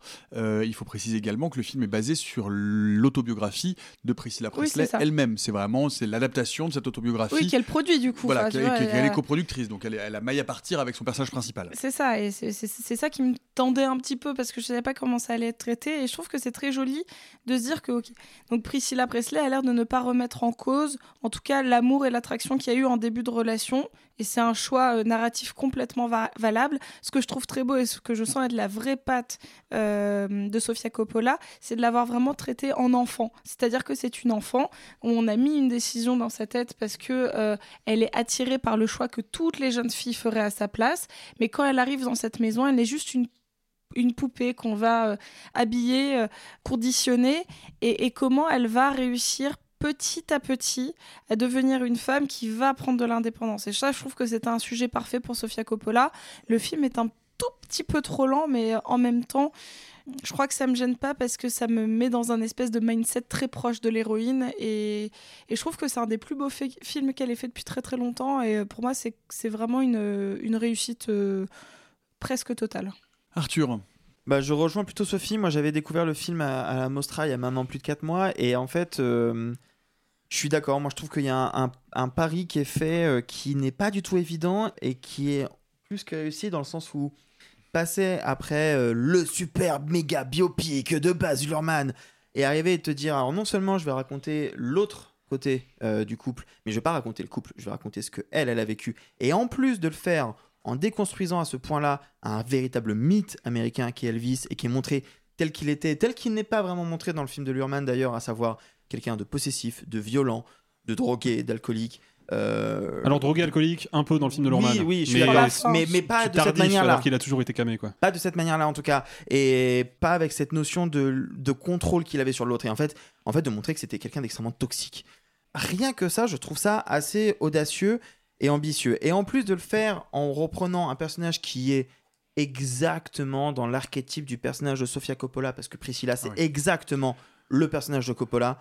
C'est Euh, c'est Marie-Antoinette, enfin, c'est la même. hein, la même, c'est- euh, J'ai l'impression que moi j'ai retrouvé des plans quasiment décalqués. hein. Mais bien sûr. Enfin, c'est Mm. c'est vraiment. Mais moi, c'est quelque chose qui me plaît. Marie-Antoinette à Graceland. C'est la même chose. la- à la- Graceland, c'est Versailles, c'est la même chose. À la limite près, je trouve, mais dites-moi si vous avez ressenti ça, je trouve qu'elle se radicalise entre guillemets dans sa manière de concevoir la caractérisation des personnages. Je trouve que le- plus les films avancent chez Sofia Coppola, moins elle cherche à les caractériser, plus ça va essayer de transmettre une ambiance qui va te faire comprendre quelle est un petit peu l'émotion du personnage. Là, on a l'impression que Oh, ça a toujours été le cas. moi j'ai l'impression que c'est de, de plus en plus marqué en tout cas.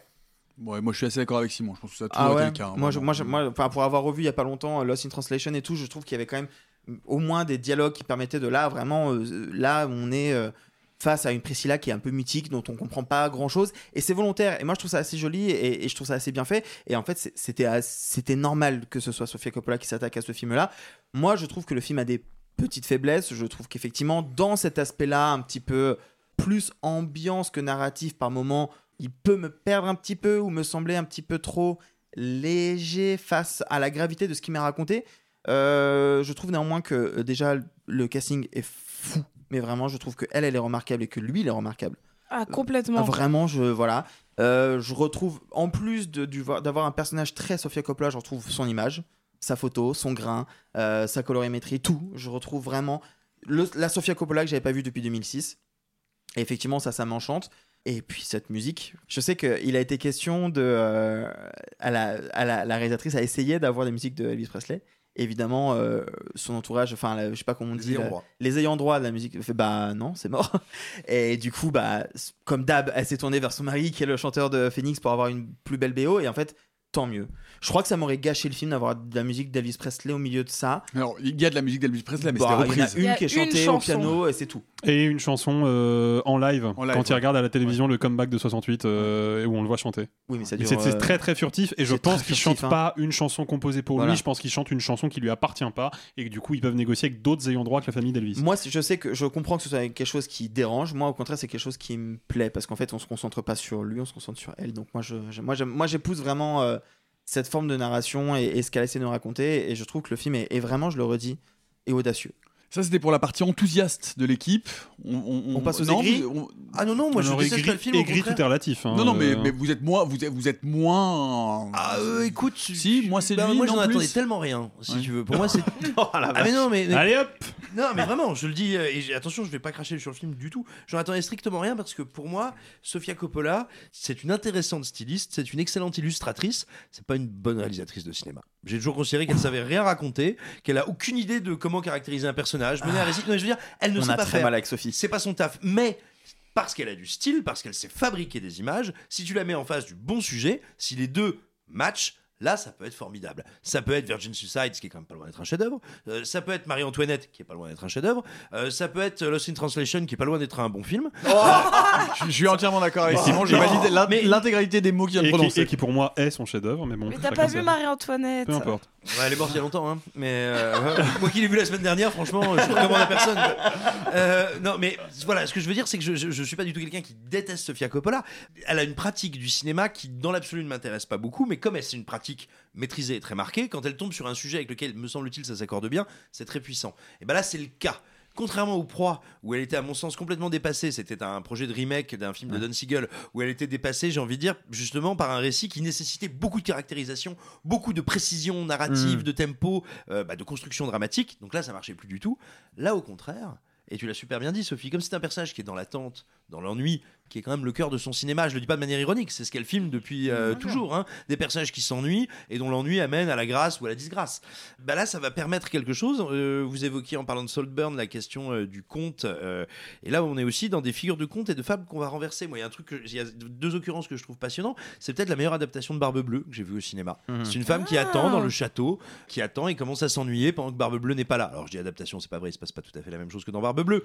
Mais voilà, ça, c'est un motif qui m'a. un motif qui m'a beaucoup intéressé. Et puis il y a quand même un truc. C'est une histoire de prince charmant, mais pas un prince charmant qui t'éveille, c'est un prince charmant qui t'endort. La première nuit à Graceland, il l'endort, il la sédate.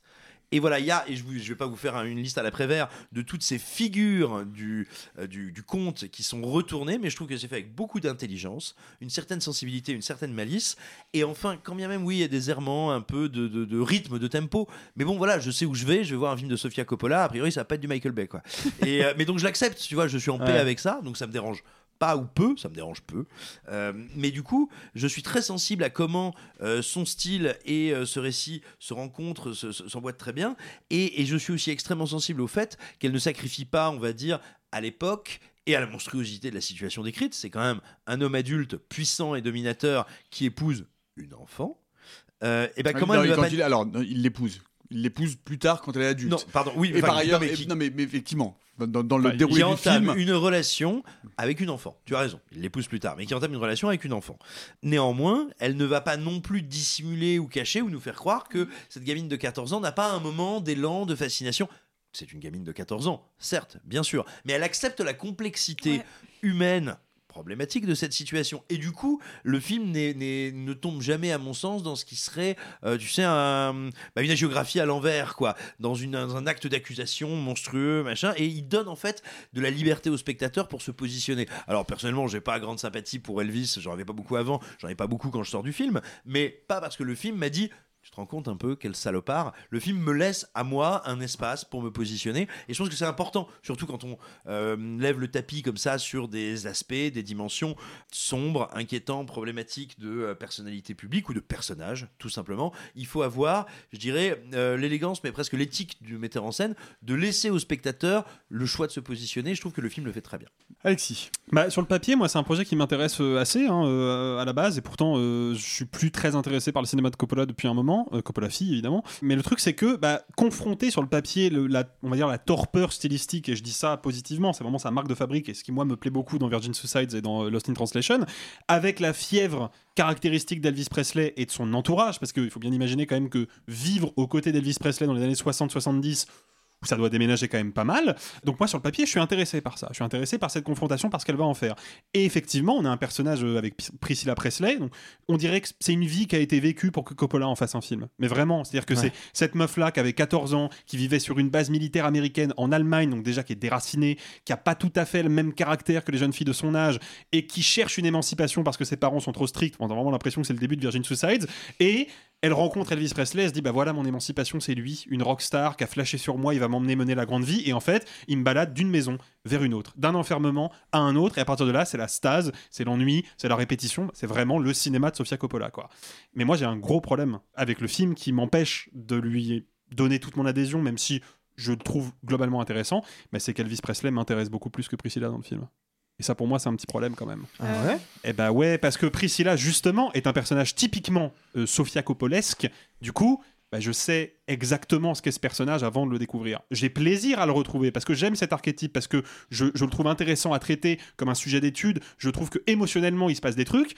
Mais en face, j'ai Elvis Presley, un Elvis Presley que j'ai jamais vu, qui est un gamin. C'est vraiment un gamin immature, qui est devenu une star probablement parce que son manager voulait faire de lui une star plus que lui voulait devenir une star, qui est toujours dans l'attente de quelque chose, dans l'attente d'une tournée, dans l'attente d'un film, dans l'attente d'un morceau à chanter, et il est toujours frustré, et il se drogue, et il est violent, et en même temps il est gentil, il a l'air compréhensif, et en même temps il est complètement distant. C'est une espèce de mystère humain. Bah, du coup, je suis beaucoup plus intéressé par le fait de découvrir cette partie-là d'une figure de la culture populaire que je connais pas, plutôt que de redécouvrir un archétype de cinéma que je connais déjà très bien et qui, jusqu'à la fin du film, exception faite quand même de la fin du film dont je ne dévoilerai rien, n'est pas beaucoup bousculé. Voilà, il n'est pas beaucoup altéré cet archétype. Il est un peu pris tel quel brut de décoffrage. Sophie. Bah, Moi, j'ai justement un truc qui m'a qui, qui m'est resté en tête euh, beaucoup. Donc le choix euh, de Jacob Elordi euh, pour jouer pour jouer Elvis, contrairement à et j'ai oublié son nom. Euh, Austin Butler Merci. dans le Elvis de Laurent. Euh, Austin Butler, on va vraiment faire un travail pour qu'il soit identique, c'est-à-dire euh, la gestuelle, les cheveux, la voix. Enfin, vraiment, c'est un, c'est un espèce de sosie parfait qui nous a tous, genre, même si on n'aime pas trop le film, genre, nous a. Waouh, c'est Elvis, quoi. Là, non. Là, c'est-à-dire qu'elle a pas fait un travail si fou que ça. Donc il y a la voix qui est, qui est assez similaire, il y a une coupe de cheveux, mais le visage c'est pas du tout le même. Tu vois, genre il y a un truc, on ne le voit pas. Moi, je vois pas Elvis. Ah bah alors, ouais, Je- C'est marrant parce que moi, moi, au contraire, c'est c'est ce que j'allais dire, c'est que moi je trouve que Elordi est, est un acteur qui, qui est en train de, enfin en tout cas moi de m'exploser au visage, littéralement. Oui, mais on sont pas Sol- pressés Sol- pour autant. Ah, mais, mais- mais moi je ne vois que Elvis. Ah C'est-à-dire ouais que je, je ne vois Ah ouais Elvis du marrant. début à la fin. Alors, Moi, je C'est-à-dire qu'il y a même un moment donné, je regarde une photo d'Elvis, je me dis ah mais oui c'est vrai, c'est ça son visage. Non mais vraiment, Ah, moi je, suis con, je, je l'achète du début à la Mais- fin. Mais complètement, mais certainement parce que je suis sous le charme, parce que je le trouve magnifique. Ah, il mais est on est tous d'accord, mais, euh, Mais alors, euh, et Il est tu- peut-être plus encore dans Salburn, hein, néanmoins. Mais... Ah, les deux, mais bref. Mais c'est pas celle. Tu vas voir. En fait, c'est qu'il y a des moments. Il y a des moments, je le regarde, notamment quand il y a trois quarts profil, et je me dis, ok, c'est Elvis. Puis je le vois de face. Mais en plus, le, le malheur du calendrier a fait que j'avais vu euh, Saltburn deux jours avant. Donc en vrai, je, je vois euh, Jacob euh, Elordi. Et il y a des moments où je le regarde et je, et je vois juste un archétype. Je, je vois plus Elvis. Je vois n'importe quel beau garçon qui a, qui, a, qui a pris sous son aile n'importe quelle jeune fille. Et c'est là que pour moi le film dépasse un peu l'histoire de Priscilla Presley. C'est parce qu'il y a des moments je vois Elvis, il y a des moments je vois n'importe quel mec. Et je vois n'importe quel mec un peu puissant, un peu inspirant, un peu. Ah, mais moi aussi, euh, quand je vois Jacob Elordi, je me dis c'est n'importe quel mec. Franchement, vous êtes mauvais. Vous voyez très bien ce que je veux dire. C'est Oui, là pour moi qu'elle a réussi à twister quelque chose. C'est qu'elle l'a pas poussé dans le mimétisme. Elle Non, l'a. mais, mais ça, je trouve que c'est un super choix de réalisatrice. Mais oui, mais c'est Bah oui, bien mais- ce que mais je c'est dis. là, mais c'est là où je veux en venir. C'est que justement, je trouve qu'elle fait un choix de réalisatrice bien plus intéressant concernant Elvis que concernant Priscilla, parce que euh, Kaylee Spaney, c'est ça, j'ai pas envie ça. de décorcher son ça. nom, ressemble beaucoup à Priscilla Presley. Il y a pas cette- tu vois ce que je veux dire? C'est que elle met en face d'elle un acteur qui des fois ressemble à Elvis comme de gouttes d'eau des fois lui ressemble pas du tout et rien que ce jeu sur comment elle va le cadrer comment elle va absenter son visage comment elle va au contraire ne mettre que son visage dans le cadre Mais- et d'un coup on, se vo- on voit bien que c'est pas lui et, et- moi, je suis désolée, mais je, je sais pas à quoi elle ressemblait, euh, Priscilla Presley à Non, mais 14 ans. ce que, je, Enfin, ce que- euh, ce que je veux dire c'est que Moi, je veux juste une poupée. Moi, je suis désolé, je trouve le personnage d'Elvis plus intéressant, et surtout, je comprends tout à fait ton, ton analyse euh, archétypale de- d'Elvis Presley, sauf que c'est Elvis Presley. Tu vois Ouais. Et je peux pas, je peux, je peux juste pas passer outre le fait que ce gars-là, précisément, c'est pas un archétype. Personne d'autre, à part peut-être Michael Jackson, n'a eu la vie d'Elvis Presley. Mais Personne d'autre n'a eu comme cette vie-là. Oui, mais elle- elle le traite comme tel. Mais c'est ça. Mais- mais- Ouais. Ok, je suis pas, peut-être je suis pas clair. Moi, ce que je- ce que- si, si je peux euh, essayer de- de- d'avancer collectivement ou de paraphraser Sophie, moi là où je suis assez d'accord effectivement, c'est que donc déjà d'une, moi j'ai pas, pas ce problème-là parce que moi je vois Elvis Presley, donc moi j'achète Elvis Presley complètement du début à la fin. Mais en fait, effectivement, comme le disait Simon dans la fable, Elvis Presley, c'est c'est euh, c'est, euh, j'ai- je vais utiliser volontairement quelque chose d'assez provocateur, mais c'est Gabriel Matzneff, c'est n'importe c'est quel ça. homme Ouais. toxique qui à un moment donné a un rayonnement Bien et qui sûr, non, devient évidemment. cette, cette, cette, cette, Et cette- merci, cette- oui, cette c'est ça. pancarte, ce Bien signal sûr. Et ce signal universel, et effectivement qui n'est pas tout à fait celui qui intéresse Sofia Coppola, puisqu'elle s'intéresse à la victime avant tout, et du coup il sert, il sert, il sert de sémaphore, si tu veux. Voilà. Oh. Elvis Presley sert. Ah non, c'est bah, Non. si vous voulez. Ah bah ma forme, moi je sais pas ce que ça veut Moi, dire. je sais pas non plus. euh, Ah bah sémaphore, il sert de, de, de, de repère universel. D'accord, ok. voilà. Bah, très joli mot. Voilà. Très joli mot. Euh, non mais oui, ok, je- ok. Donc je comprends mieux ton idée. Mais le truc c'est que On se comprend plus. Non, mais en fait, moi, je suis désolé, je trouve le personnage d'Elvis plus intéressant que le personnage de Priscilla. Et d'ailleurs, on vient de parler pendant 10 minutes du personnage d'Elvis à s'arracher les cheveux sur qui avait dit quoi. On n'a pas vraiment beaucoup parlé du personnage de Priscilla parce que tout le monde est d'accord pour dire que c'est l'archétype de Sofia Coppola. Et ça, pour moi, c'est un peu un problème. C'est le titre du film, c'est le personnage principal du film. Il est moins intéressant que l'antagoniste, entre guillemets. Mais je, je suis, bah, sur ça, je suis pas du tout d'accord avec non toi. hein. Bah, c'est mon avis en tout cas, mais euh, voilà, moi je le trouve plus intéressant.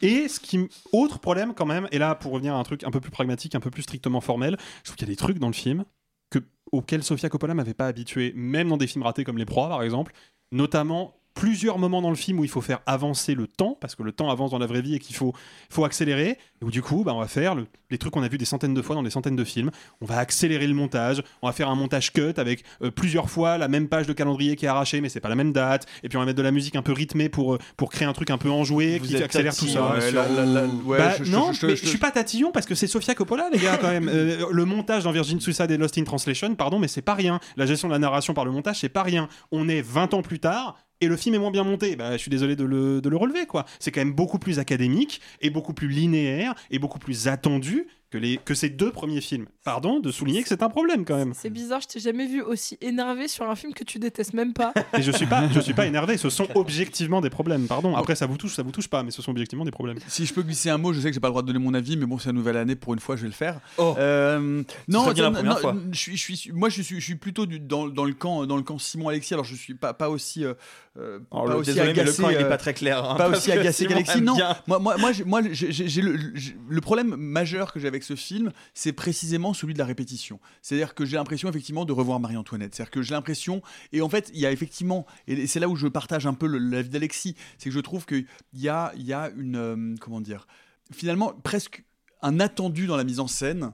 Dès le début, c'est-à-dire dès que je vois les pieds sur la moquette, dès que je vois euh, la recherche de ces cadres, dès que je vois cette poupée placée dans ces espaces trop vastes, et, en fait, du coup, je suis victime effectivement un peu de cet ennui, d'autant que le film dure deux heures, qu'il est effectivement un peu trop long, et que le film a une temporalité euh, caoutchouteuse. C'est-à-dire qu'on a une première partie qui dure 1h40, 1h30. C'est-à-dire que vraiment pendant une heure et demie, alors il se passe des années, mais en fait, on raconte globalement à peu près toujours la même chose, et puis d'un seul coup, tout se précipite. Ils se marient, ils ont un enfant, et on arrive à la fin du film. Et donc d'un seul coup, cette fin, elle est complètement, elle, est- elle, elle est, elle est vraiment euh, extrêmement accélérée dans la narration et dans les enjeux narratifs et dramatiques de l'évolution du personnage.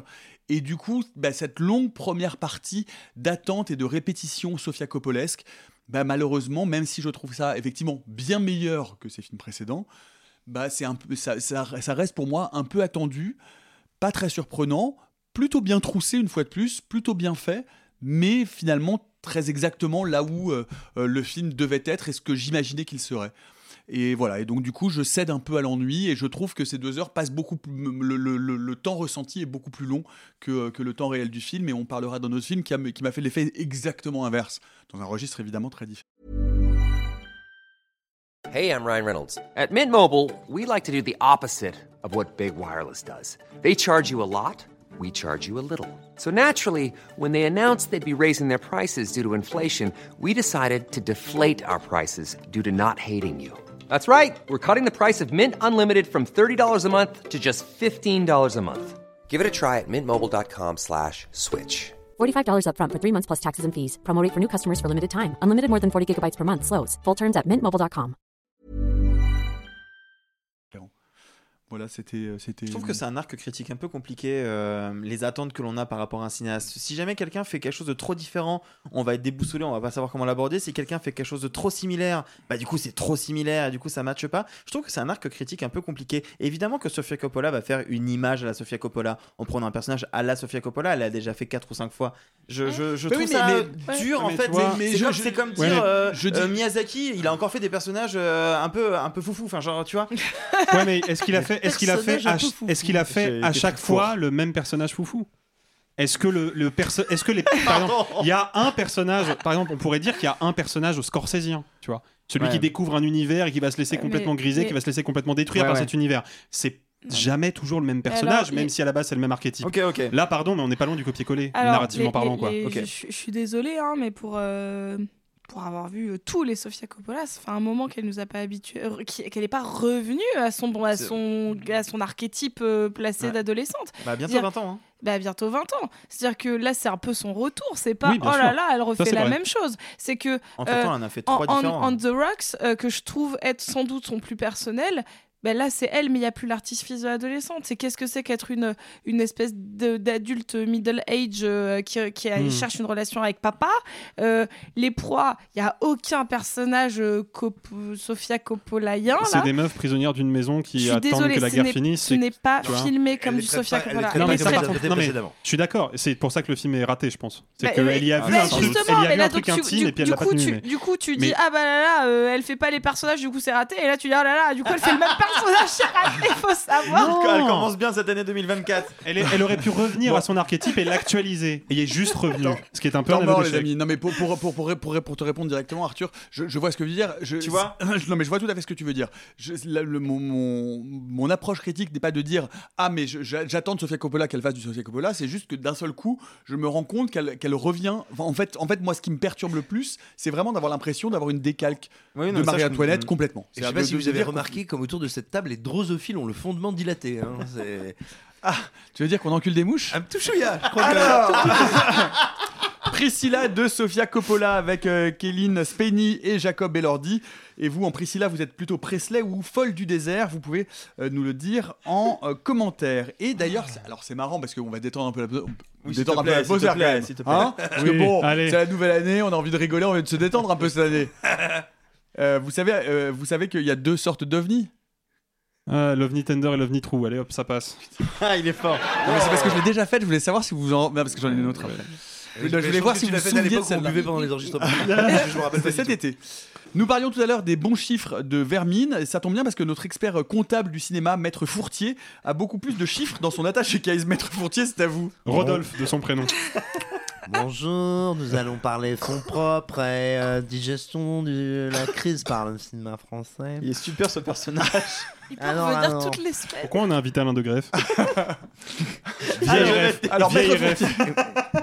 Alors, Maître Fourtier, bonjour. Mais que vous dire? Quelle belle année Alors, euh, on cumule à peu près 100, enfin pas à peu près, 180 millions d'entrées sur l'année 2024. 180 millions, qu'est-ce 2023. que ça veut euh, 2023, c'est exact. Mais je Mais Maître. Fourtier, euh, vous avez un petit cognac après le repas. Ah, encore, hein. le petit, le euh, le petit schnaps, c'était bien bulleux. Euh, 180 millions d'entrées donc en 2023. Alors, qu'est-ce que c'est? C'est donc 18,9% d'augmentation. Donc on parle de la fréquentation des salles par rapport à 2022. 2022 qui était encore une année, certes, qui commençait à se remettre un peu du Covid, mais enfin qui souffrait encore beaucoup. Beaucoup de salles étaient vides. C'est donc quasiment 20% d'augmentation. C'est tout simplement la reprise la plus forte au monde. Parce que tous les pays ont été bien sûr impactés par la pandémie, par les fermetures des salles. C'est la reprise la plus forte au monde. Alors on reste encore un petit peu en dessous de ce qu'était la fréquentation des salles pour la période 2017-2019. On est 13% en dessous de cette période. Mais attention, cette période était une période exceptionnelle. C'était notamment la plus forte depuis 1966. Ça veut dire qu'on est 13% en dessous de la période la plus forte depuis 1966. Donc le cinéma tourne pas mal. Pas mal. D'autant plus que euh, sur la même période, on a 39,4%, je vais m'autoriser à dire 40, 40% des tickets qui sont des tickets qui sont achetés pour du cinéma français. On est un des seuls pays au monde, avec la Corée notamment, et je compte pas les États-Unis parce qu'eux n'ont quasiment pas de cinéma extérieur au, l'autre- euh, au leur, donc on peut pas comparer, mais on est quasiment un des seuls pays au monde, et le premier pays en Europe à avoir une cinématographie, une industrie, une économie du cinéma national qui est aussi puissante. Vraiment, il y a rien de comparable en Europe et quasiment rien de comparable dans le monde, à part grosso modo la Corée, un petit peu le Japon. Euh, et la Chine, mais pareil, la Chine, il y a des quotas tellement réduits d'œuvres étrangères que euh, la comparaison n'aurait pas beaucoup de sens. Euh, c'est extrêmement notable, c'est supérieur aux années précédentes, et là même aux années avant Covid, quand bien même les, années précédentes étaient déjà assez fortes. En gros, on passe de, je, vais aller très grossièrement, mais d'un peu plus de 30 à, quasi, à 40, là, c'est très bien, c'est très intéressant, et ça témoigne de tout ce qu'on a pu dire tout au long de l'année qui s'est écoulée. Vous savez, quand on disait, regardez, il y a ce que euh, les Américains appellent des sleeper hits, c'est-à-dire euh, des succès surprises, des succès à bas bruit qui vont engranger euh, des entrées pendant des semaines et des semaines. Une affaire d'honneur qui a fait 100 000 entrées en une semaine, c'est pas anodin et qui a pas eu une promo démentielle. Je pense à La Tresse, qui a pas été un film qui a été ultra poussé, qui là vient de dépasser les 900 000 entrées, etc., etc. Il y a comme ça beaucoup de films qui ont des profils, qui sont des profils à crash potentiel, qui en réalité fonctionnent, durent très très bien. La Voix Royale, il y a encore quelques semaines, a été a eu une carrière très intéressante. Euh, le consentement, bref, en fait, il y en a plein en ce moment. C'est très intéressant. On n'arrête pas de dire et de répéter que le cinéma français a eu une année exceptionnelle, ça se confirme dans les chiffres. Donc ça, c'est quand même extrêmement intéressant. Il faut noter aussi, enfin ou plutôt suivre, euh, que les deux films, Les Trois Mousquetaires, sont dans le top 5 des films français en termes de fréquentation, en termes de box-office. Si on les cumule ou euh, Si on les cumule. Non, non, pas si on les cumule. Ils sont chacun, ils sont deux à être dans le top 5 en termes de- d'entrée. Euh, alors reste à voir s'ils seront euh, rentables. Ils sont à un peu plus de 5 millions d'entrées cumulées tous les deux. Reste à savoir s'ils seront rentables parce qu'ils ont coûté très cher. Néanmoins, n'oublions pas qu'il va y avoir les ventes internationales. N'oublions pas qu'il va y avoir toute une vie d'exploitation. hein. Le, le cycle d'exploitation d'un film, c'est 7 ans en moyenne. En moyenne, c'est pas les 3 mois de la sortie. Sans compter que euh, l'ambition de Pathé, c'est de réussir en fait à engranger, euh, à mettre en place une machine pour les années à venir, avec plein d'autres, on va dire, euh, franchises patrimoniales, historico-littéraires. Et donc, ce qu'il va falloir maintenant regarder, c'est est-ce que ces films réussissent à accélérer le succès des prochaines œuvres qui vont venir, notamment Le Comte de Monte Cristo. Quand bien même on est d'accord, ça reste un- sans doute un peu en deçà de leur fantasme numéro 1. Néanmoins, euh, réussir à rentrer deux films dans le top 5 et d'avoir 5 millions au total, ça veut dire que ça n'est pas un échec et qu'il y a quand même une vraie réussite là-dessus. Sans compter qu'ils arrivaient euh, dans un mois de décembre qu'on pouvait craindre comme étant un peu sinistré à, à plein d'endroits. Et enfin, je terminerai en disant que donc la semaine qui vient de s'écouler, du 27 décembre au 2 janvier, est euh, une des plus grosses semaines de fréquentation, si ma mémoire est bonne, depuis 2016, donc avant le Covid. Donc l'année démarre très très bien. Espérons que ça continue. Et il y a encore plein de très belles sorties dans les semaines à venir pour espérer euh, voir ces chiffres continuer à gonfler. Je profite du sujet d'actu de Simon pour faire un petit erratum concernant l'épisode qu'on a enregistré avant les vacances sur les trois mousquetaires Milady, donc le dernier, enfin le deuxième chapitre euh, euh, de la franchise de Martin Bourboulon. J'ai dit que le premier film n'avait pas été très rentable en salle puisqu'il avait fait 1 million d'euros seulement de bénéfices, 31 millions de recettes pour 30 millions de budget. Donc de fait, en salle, c'était pas terrible, mais j'ai pas pris en compte dans mon calcul les préachats aux ventes internationales. Mm. Le film a déjà été préacheté sur plusieurs territoires et c'est bah, pour avoir le film sur les territoires, les distributeurs locaux ont déjà payé de l'argent à pâté, ce qui augmente euh, les recettes du film. Donc mes calculs n'étaient pas les bons. Je m'en excuse. Merci beaucoup, euh, Maître Fourtier. Vous, avez- vous avez un cousin euh, en Italie, non? Vous avez le, qui a, El Furtiaro. Le- Au Vatican, je pensais. Non, le prêtre, euh, c'est pas. Ah non, mais c'est- vous êtes, vous- comme lui, Ah bah il a oublié la vanne. comme, comme- comme- comme- comme lui, vous, comme lui, vous n'êtes pas. Du Vatican, la Vespa. J'ai pas de fonds propres Comme lui, vous n'êtes pas remipette. Ah. Ding ding ding D'accord. Oh, ding, ding, Remipette. ding. Remipette, absolument. Qu'est-ce que c'est? Eh bien, Remipette, c'est un pèlerin qui se rend à Rome. Oh, Voilà. ah, Elle était- elle sais pas était, du tout. euh, Eh ben, elle n'était Oh pas le- du tout tirée par les cheveux, celle-là. Ah, Ah, c'est dingue. C'est incroyable. Hein eh bien, on va continuer avec euh, les actualités. Mickey Pardon. Pardon. Mickey est passé dans le domaine public. Ça veut dire quoi? Arthur Pardon. Oui, vous avez peut-être vu passer des images un peu terrifiantes d'un jeu d'horreur ou d'un film d'horreur ou peut-être même d'un deuxième film d'horreur euh, rattaché à la figure de Mickey. Oui, effectivement, on a désormais le droit. Entre guillemets, ce que j'aimerais revenir un peu dessus, euh, d'utiliser la figure de Mickey sans avoir l'autorisation de Disney, puisque pour la faire courte, euh, dans le droit américain, désormais, en tout cas pour les créations qui datent de 1928 à 1977, passé la- une date de naissance de 95 ans, euh, il n'y a plus de copyright, il n'y a plus de droit d'auteur. L'œuvre tombe dans le domaine public. Qu'est-ce que ça veut dire? Ça veut dire que jusque-là, si vous vouliez faire un film qui utilise la figure de Mickey d'une manière ou d'une autre, il fallait. Mickey Non, je ne ferai pas ça. Non? Je ne le ferai pas. Tu peux. hein. Non. Tu sais, Nicolas va le faire toute la soirée. hein. Ouais, c'est clair. Euh, il fallait l'aval de la maison mère. Grosso modo. Parfois, si vous faisiez un truc très éloigné, ça pouvait passer. Mais voilà, maintenant, euh, il y a cette protection juridique qui n'existe plus. On avait déjà vu ça l'année dernière, souvenez-vous, avec euh, Winnie l'ourson, qui avait Pardon. provoqué immédiatement, euh, dès le 1er janvier, dès la levée du, du copyright, on avait eu une bande-annonce assez terrible d'un film qui n'avait pas été très bon. Il est nul à chier le film. Tu l'as vu? Bah, Winnie the Pooh, Blonde and Honey? Il est sur Shadows. Tu l'as vu? J'ai vu euh, J'ai tenu 10 30 minutes. ouais. 30 minutes. Ouais, comme quoi ça donne pas que des bonnes idées. Euh, c'est une notion qui est un peu compliquée. En gros, euh, quand- Mickey Mousetrap, ça a l'air très très compliqué aussi. Hein. La bande annonce, Mais a l'air vraiment. Gro- grosso modo, c'est juste on surfe sur le fait d'avoir accès à un personnage qui est très connu et que du coup qui va provoquer une espèce de mini buzz internet. Mais en fait, derrière, c'est fait avec un artisanat euh, fauché, euh, avec 3 francs 6 sous et euh, bah, assez souvent de la DTV de pas très bonne qualité. Euh, ce qui est intéressant à noter, euh, c'est que euh, là, c'est une date importante pour Disney parce que Disney, il faut savoir qu'il s'est battu pendant des années, des décennies pour que Mickey ne tombe pas dans le domaine public. Il faut savoir que même Disney a fait du lobbying pour changer la loi trois fois pour décaler la date parce que bah, Mickey, c'est littéralement Disney. Mi- Mickey, c'est littéralement la marque, l'univers de Disney. Alors, il faut savoir néanmoins que ce n'est pas le Mickey tel qu'on le connaît, c'est pas le Mickey de Fantasia qui tombe dans le domaine public, c'est le Mickey de euh, Steamboat Willie, qui est donc le premier court métrage sorti en 1928. C'est très difficile de faire cette actu avec Nico à côté qui compliqué. fait cette imitation. Euh, c'est d'autant plus, c'est d'autant plus ironique de voir que Disney a milité pendant toutes ces années, alors que Disney s'est fait euh, son nom, sa renom, en prenant des œuvres qui étaient tombées dans le domaine public, que ce soit Blanche Neige, que ce soit euh, La Belle au bord dormant, Cendrillon, etc. Les putes de l'autoroute. Ce qui est intéressant, ce qui est intéressant néanmoins, c'est qu'on on est en train d'observer quelque chose qu'on n'avait pas vraiment encore eu jusque-là. Pour l'instant, on avait eu, des, œuvres qui sont tombées dans le domaine public euh, littéraire. On savait un peu comment ça se passait. Euh, ce qui est très compliqué parce que je vais pas vous faire un cours de droit, mais j'ai un peu posé des questions. En gros, c'est du droit territorial. Donc, quand par exemple le- le- les droits d'auteur de Ian Flemings ont été sautés au Canada, et ben au Canada, ils avaient le droit de rééditer gratuitement entre guillemets les œuvres, mais c'était pas pareil dans le reste du monde. Un film, c'est différent. Un film n'est pas rattaché qu'à un territoire. Donc ça pose plein de questions. Euh, sachez que Disney essaye de conserver un peu la mainmise. Apparemment, ils ont un peu dans euh, un droit de regard sur ce qu'on fait, etc. Le fait est qu'en fait, il y a une chose à retenir de cette information, euh, c'est que c'est que le début.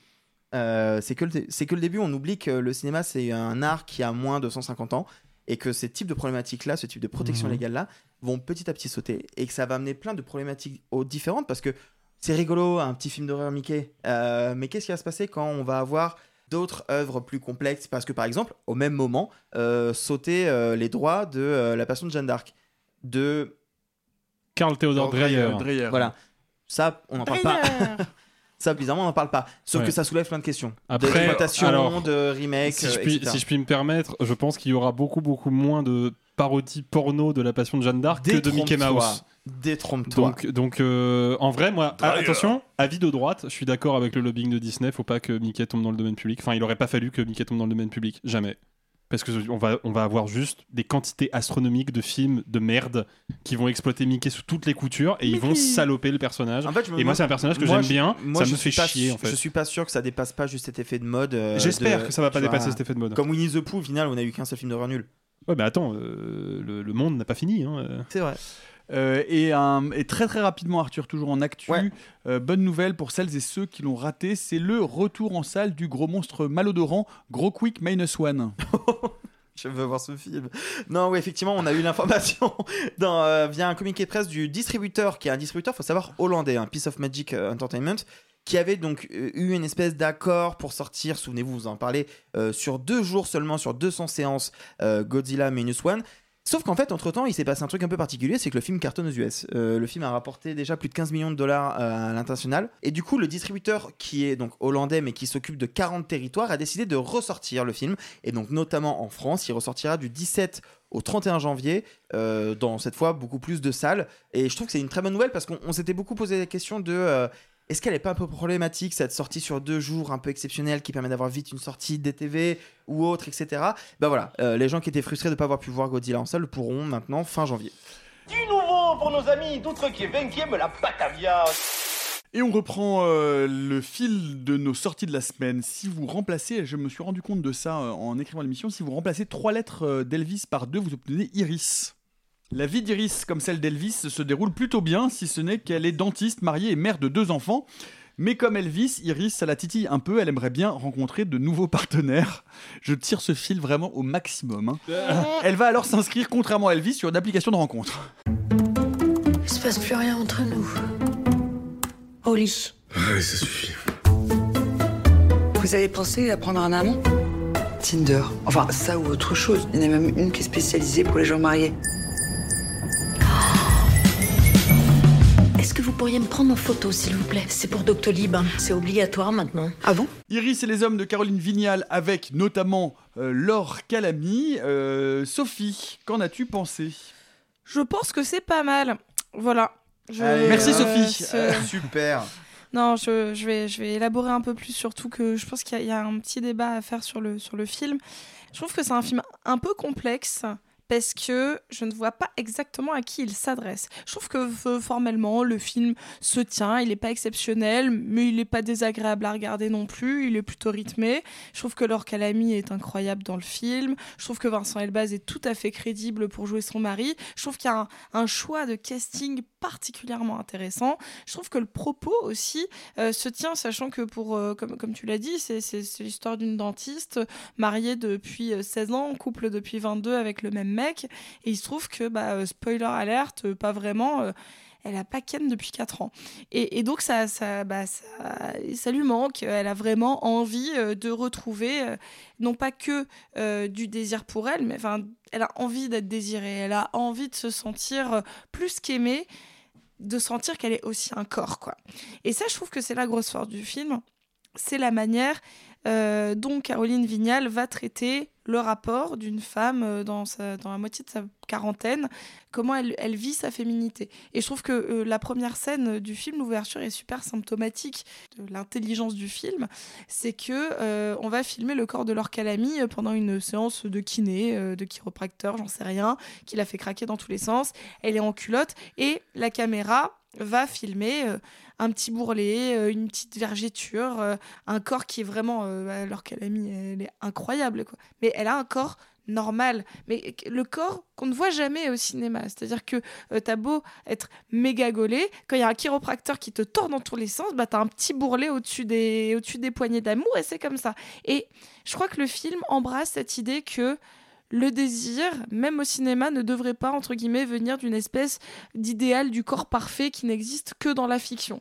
Le, corps, euh, en, la, chair, vient euh, susciter du désir parce qu'il n'est pas conditionné, il ne devrait pas être conditionné par une espèce d'esthétique parfaite. Moi, c'est pour moi, c'est la grande, grande force du film malheureusement un film qui prône un peu euh, parce que pour moi c'est le cas l'adultère comme une forme de, de thérapie possible bah moi ça me dérange pas hein, euh, je, trouve ça complètement respectable comme point de vue Euh, elle parle de polyamour euh, de comment on vit son couple après euh, plus d'une dizaine d'années moi je, suis, ouverte à toute à toute propo- proposition à ce niveau-là. Enfin, il y a un truc, c'est son avis, elle, enfin, en tout cas des, personnages, et je les respecte.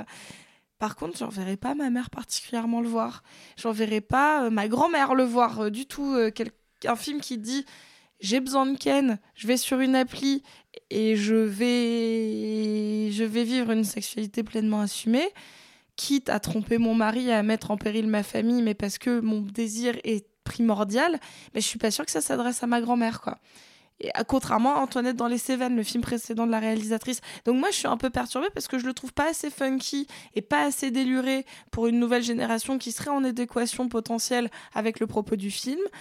Et un peu trop déluré pour, euh, pour le public cible qui, pour moi, est un peu plus... euh, bah, un peu plus le, public d'Antoinette dans les Cévennes, quoi. Donc voilà, je suis un peu, je suis un peu confuse par rapport à ça. Donc euh, je, mets la moyenne. Simon, est-ce que tu es public cible? Bah, moi, je fais partie de, de ceux qui militent pour que euh, la prochaine acquisition des studios Disney ce soit le, euh, le, le Lord Calamy euh, Orgasmic Extended Universe. Donc, euh, oui, je fais partie du public cible. Et bon, en général, quand il y a Lord Calamy sur un écran, je suis assis devant l'écran. Donc, oui, bien sûr. Bah, comme d'habitude, tu l'as dit, je vais je vais pas te paraphraser. Elle est formidable. Elle illumine tous ses rôles, même si, alors. Je vais pas en faire le reproche au film parce que c'est pas à lui qu'il faut reprocher ça. Mais je regrette un peu que dans le cinéma français aujourd'hui, s'il faut, euh, enfin s'il faut, il n'y a que Lord Calamy qu'on peut euh, employer pour raconter le parcours sensuel, sexuel et humain d'une femme. Il y a qu'elle. C'est vrai. Il y a quelques que j'ai vu toutes nues sur les écrans français. euh, non, j'exagère. Mais, mais je veux dire, c'est- un peu triste. Alors, ça lui fait une carrière qui est pétrie d'humanité, qui est très belle, qui est assez bouleversante. Et c'est une comédienne que j'adore. Mais j'aimerais bien que le cinéma français aille chercher euh, ou trouver ou pense à d'autres comédiennes. Moi, ça, ça m'attriste un petit peu. Il y a l'Audrey- Diwan en fin d'année qui devrait un peu euh, euh, répondre bah, à ça. euh, ou- ou- je- bon, pas sûr. Ah. Euh, Mais euh, bah non, je, je suis pas sûr qu'il se positionne comme ça. Euh, je pense qu'il se positionne sur un truc beaucoup plus fantasmatique. Mais bah, c'est Emmanuel. ex- Exploration du, du plaisir féminin. Oui, d'accord.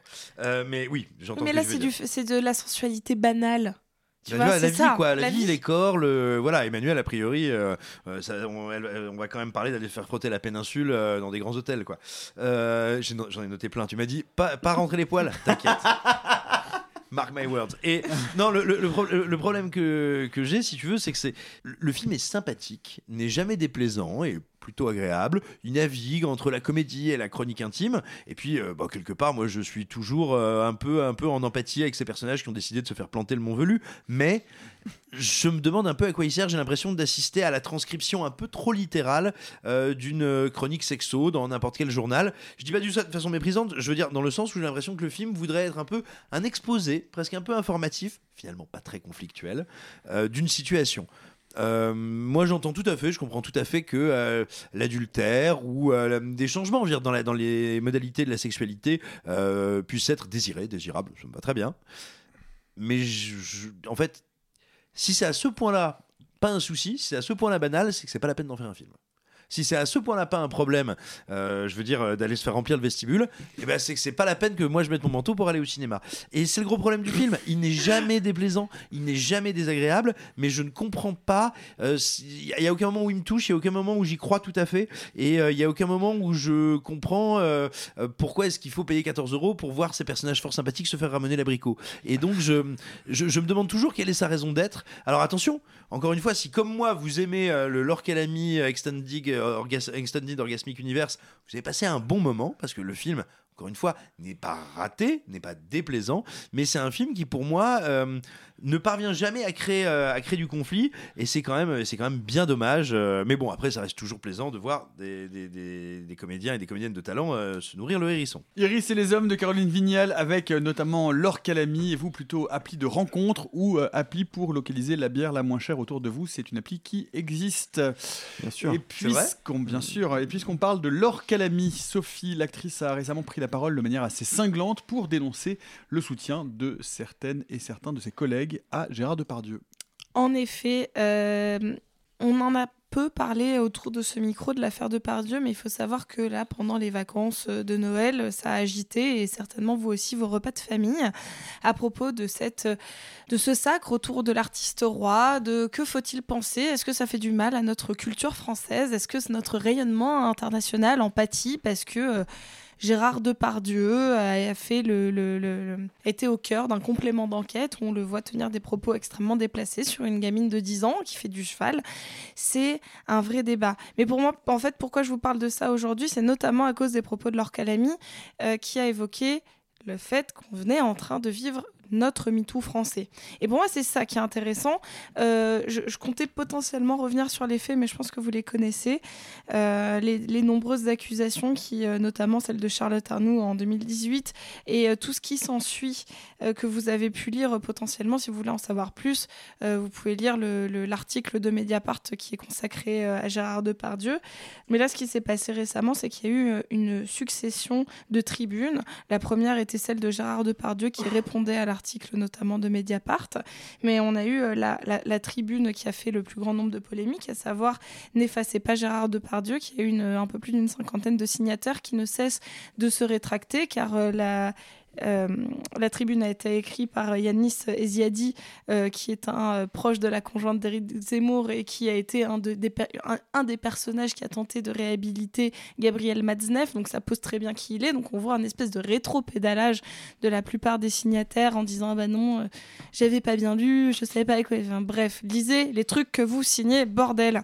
Mais là, ce qui est intéressant, et si je reviens à Laure Calamy, elle a dit nous assistons en fait à notre premier vrai entre guillemets elle a cité le MeToo français.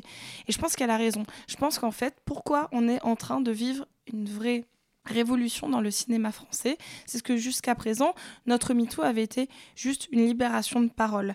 À savoir il y a des femmes qui ont commencé à aller porter plainte qui ont commencé à s'adresser à la presse dans la, dans la suite du mouvement MeToo euh, lancé aux États-Unis il y a quelques années mais pour la première fois, il y a un changement. C'est-à-dire que pour la première fois, c'est pas juste qu'il y a des tribunes, c'est pas juste qu'il y a des acteurs, des actrices, des gens influents du cinéma qui prennent successivement la parole dans des tribunes. C'est que, petit 1, Depardieu n'est plus euh, un nom qui va faire vendre un film. Ça y est, c'est fini. C'est-à-dire qu'il y a pour moi, il n'y a plus aucun producteur qui va se lancer, qui va dire Ok, Depardieu, bankable, fini peu importe, peu importe la, direction que ça prend, juridique ou médiatique, personne ne prendra le risque de prendre Depardieu.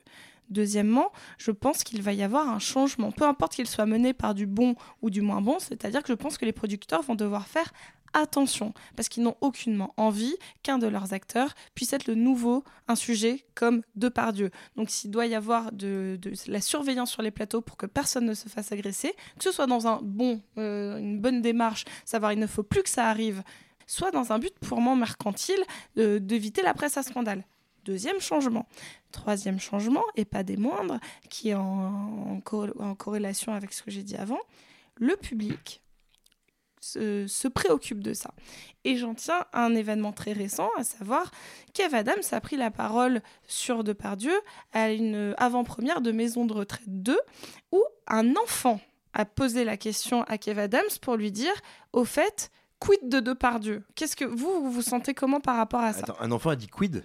Non, ça c'est moi. non, mais il y a vraiment, et, je le sais parce que j'ai pas entendu la question, elle est coupée de la, de la vidéo qui nous est revenue. Mais Kev Adams, dans son, dans son, dans son discours, dit euh, il commence à dire en fait, euh, Depardieu, immense acteur, moi j'ai assisté à rien, blablabla. Bla, bla. Je vous laisse vous faire votre opinion sur le discours, je le paraphraserai pas. Mais il dit quand même je suis quand même vachement surpris que cette question sur Depardieu vienne d'un enfant. Et c'est lui qui le dit. Donc, moi, ma, ma question, c'est ok. Depardieu est devenu un sujet à tel point que des enfants qui vont à des avant-premières de maisons de retraite 2 puissent poser la question à Kev. C'est-à-dire que les gens ont conscience de qui il est devenu.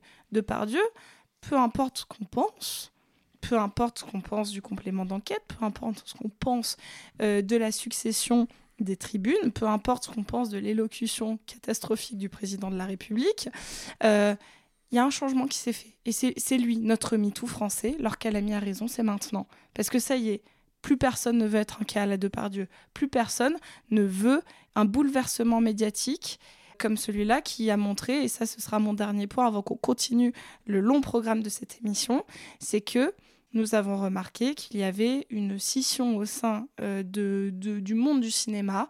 Nous avons les plus vieux qui ont du mal à se détacher. Et, je pense que euh, c'est là que je vais apporter ma petite nuance personnelle. Il y en a beaucoup qui s'en sont pris. Il y en a euh, à ceux qui ont signé la tribune N'effacez pas de par Dieu. Il y en a qui font rétropédalage, notamment je pense à Pierre Richard. Moi, je pense que c'est pas eux les plus dangereux. Je pense pas que c'est Pierre Richard, du haut de ses 90 ans, euh, qui voit son meilleur pote se faire accuser. Par contre, c'est bien qu'il rétropédale, c'est bien qu'il apprenne de ses erreurs, mais c'est surtout les plus jeunes, ceux qui sont encore influents, qui comprennent peu à peu qu'ils ne sont plus dans le monde actuel, que ça y est, eux, ils ne réfléchissent plus le monde droit, et que toute cette nouvelle génération, et il y en a plein qui ont signé d'autres tribunes, qui disent non, c'est plus notre monde du cinéma. Donc vous, on a compris que vous n'étiez plus dans celui-là, regardez, ce n'est plus vous qui le dominez. pour moi, c'est ça qui est important qui est en train de se passer. Et quand l'ami prend la parole, elle fait partie de ces voix qui s'élèvent et qui dit le monde comme avant est fini. C'est fini. Il y aura plus de cas de par Dieu.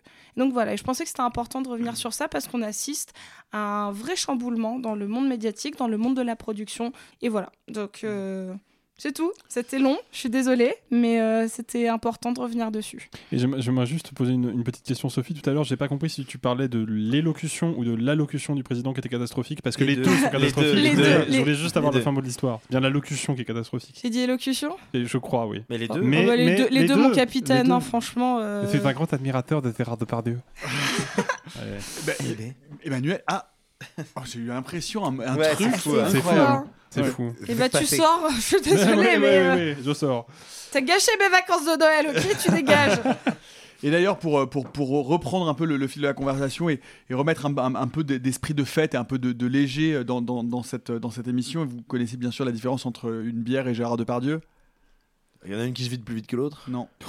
Vache Bah elle est bien, en vrai c'est pas ça la chute, mais moi je la valide. Non, la bière tu peux la trouver sans alcool. Le très oh. C'est bon, elle passe, elle passe. elle passe, elle passe. Allez. Et merde, il fallait annoncer l'actualité va te faire foutre. Le très iconoclaste Matteo Garonne arrive cette semaine dans nos salles après avoir triomphé à la Mostra de Venise avec son nouveau film Moi Capitaine, qui raconte l'itinéraire de migration de deux jeunes Sénégalais d'après une histoire basée sur de véritables récits de migrants. C'est notre critique vite fait, mal fait en 30 secondes et c'est Alexis qui s'y colle.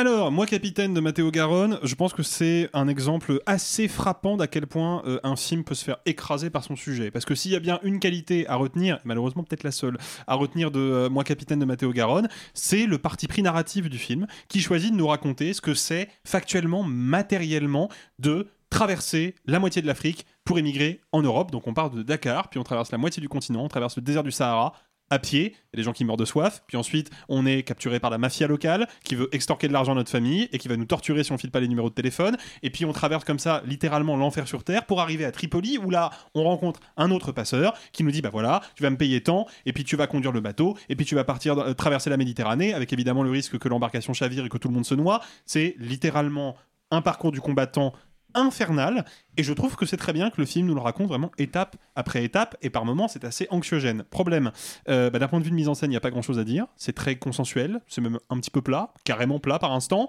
Grosso modo Matteo Garonne filme des trucs parce qu'il faut bien qu'il filme des trucs pour faire avancer son récit. Il a pas je sens pas des envies de cinéaste ou un point de vue de cinéaste particulièrement marqué, à quelques exceptions près, et c'est là que le bas blesse le plus, il y a des moments où Matteo Garonne va s'autoriser des, des décrochages poétiques, oniriques, fantastiques sur la condition euh, des migrants et le calvaire qu'ils traversent. Et moi, quand je vois euh, des moments comme ça, quand je vois une femme morte de déshydratation dans le désert qui commence à léviter au-dessus du, désert comme, comme une espèce de fantôme euh, qui d'un seul coup a un énorme sourire sur le visage parce que peut-être, je sais pas, elle est libérée de sa condition de migrante, je sais pas vraiment ce que la scène est censée me dire, mais quand je vois des images comme ça, je me dis que bah, malgré tout, malgré l'empathie qu'il a pour ces gens-là, bah, Matteo Garonne, c'est quand même un occidental. C'est un blanc qui regarde ça avec une certaine distance. Je pense que si le réalisateur était sénégalais, il aurait certainement pas fait ce genre de truc, ce qui rend le film du coup par instant profondément malaisant. Donc grosso modo, si vous voulez en deux heures comprendre factuellement ce que c'est que euh, d'émigrer en Europe quand vous êtes africain et que vous n'avez pas d'argent, euh, bah, allez voir le film. Si vous n'avez pas, si vous avez envie de voir un vrai film de cinéma, euh, je peux pas vraiment vous le conseiller. Moi, capitaine de Matteo Garonne avec Seydou Sarr et Moustapha Fall, et vous plutôt moi, capitaine, ou moi, si j'étais un homme, je serais capitaine d'un bateau vert et blanc. Et non pas d'un petit avion à hélice qui transporte euh, une équipe de jeunes rugbymen du Monténégro au Chili. Vous pourrez remarquer la- le talent de cette, Ouais, de- de- cette transition. Très belle transition. Ouais, ouais. Je te remercie. Cette histoire, merci Maître Fourtier. Cette histoire incroyable, vous la connaissez sans doute, puisqu'elle a déjà donné lieu à plusieurs adaptations. L'avion se crache, les survivants sont obligés de manger leurs morts pour rester en vie pendant deux mois et demi au milieu euh, des montagnes andines. Le réalisateur, le réalisateur que l'on aime d'amour, Juan Antonio Bayona, propose sa propre vision de cette histoire aussi invraisemblable qu'effrayante.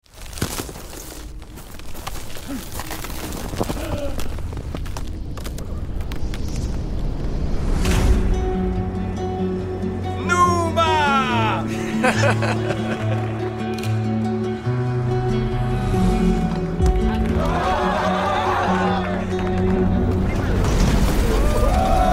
À tous les passagers, veuillez attacher vos ceintures. Le Cercle des Neiges de Juan Antonio Bayona avec euh, Enzo euh, Vogrinic, Mathias Recalt et Agustin Pardella. Euh, il faut, c'est en tout cas mon avis, normalement avoir de sérieux arguments pour revenir se frotter à une histoire qui a déjà été adaptée à de multiples reprises.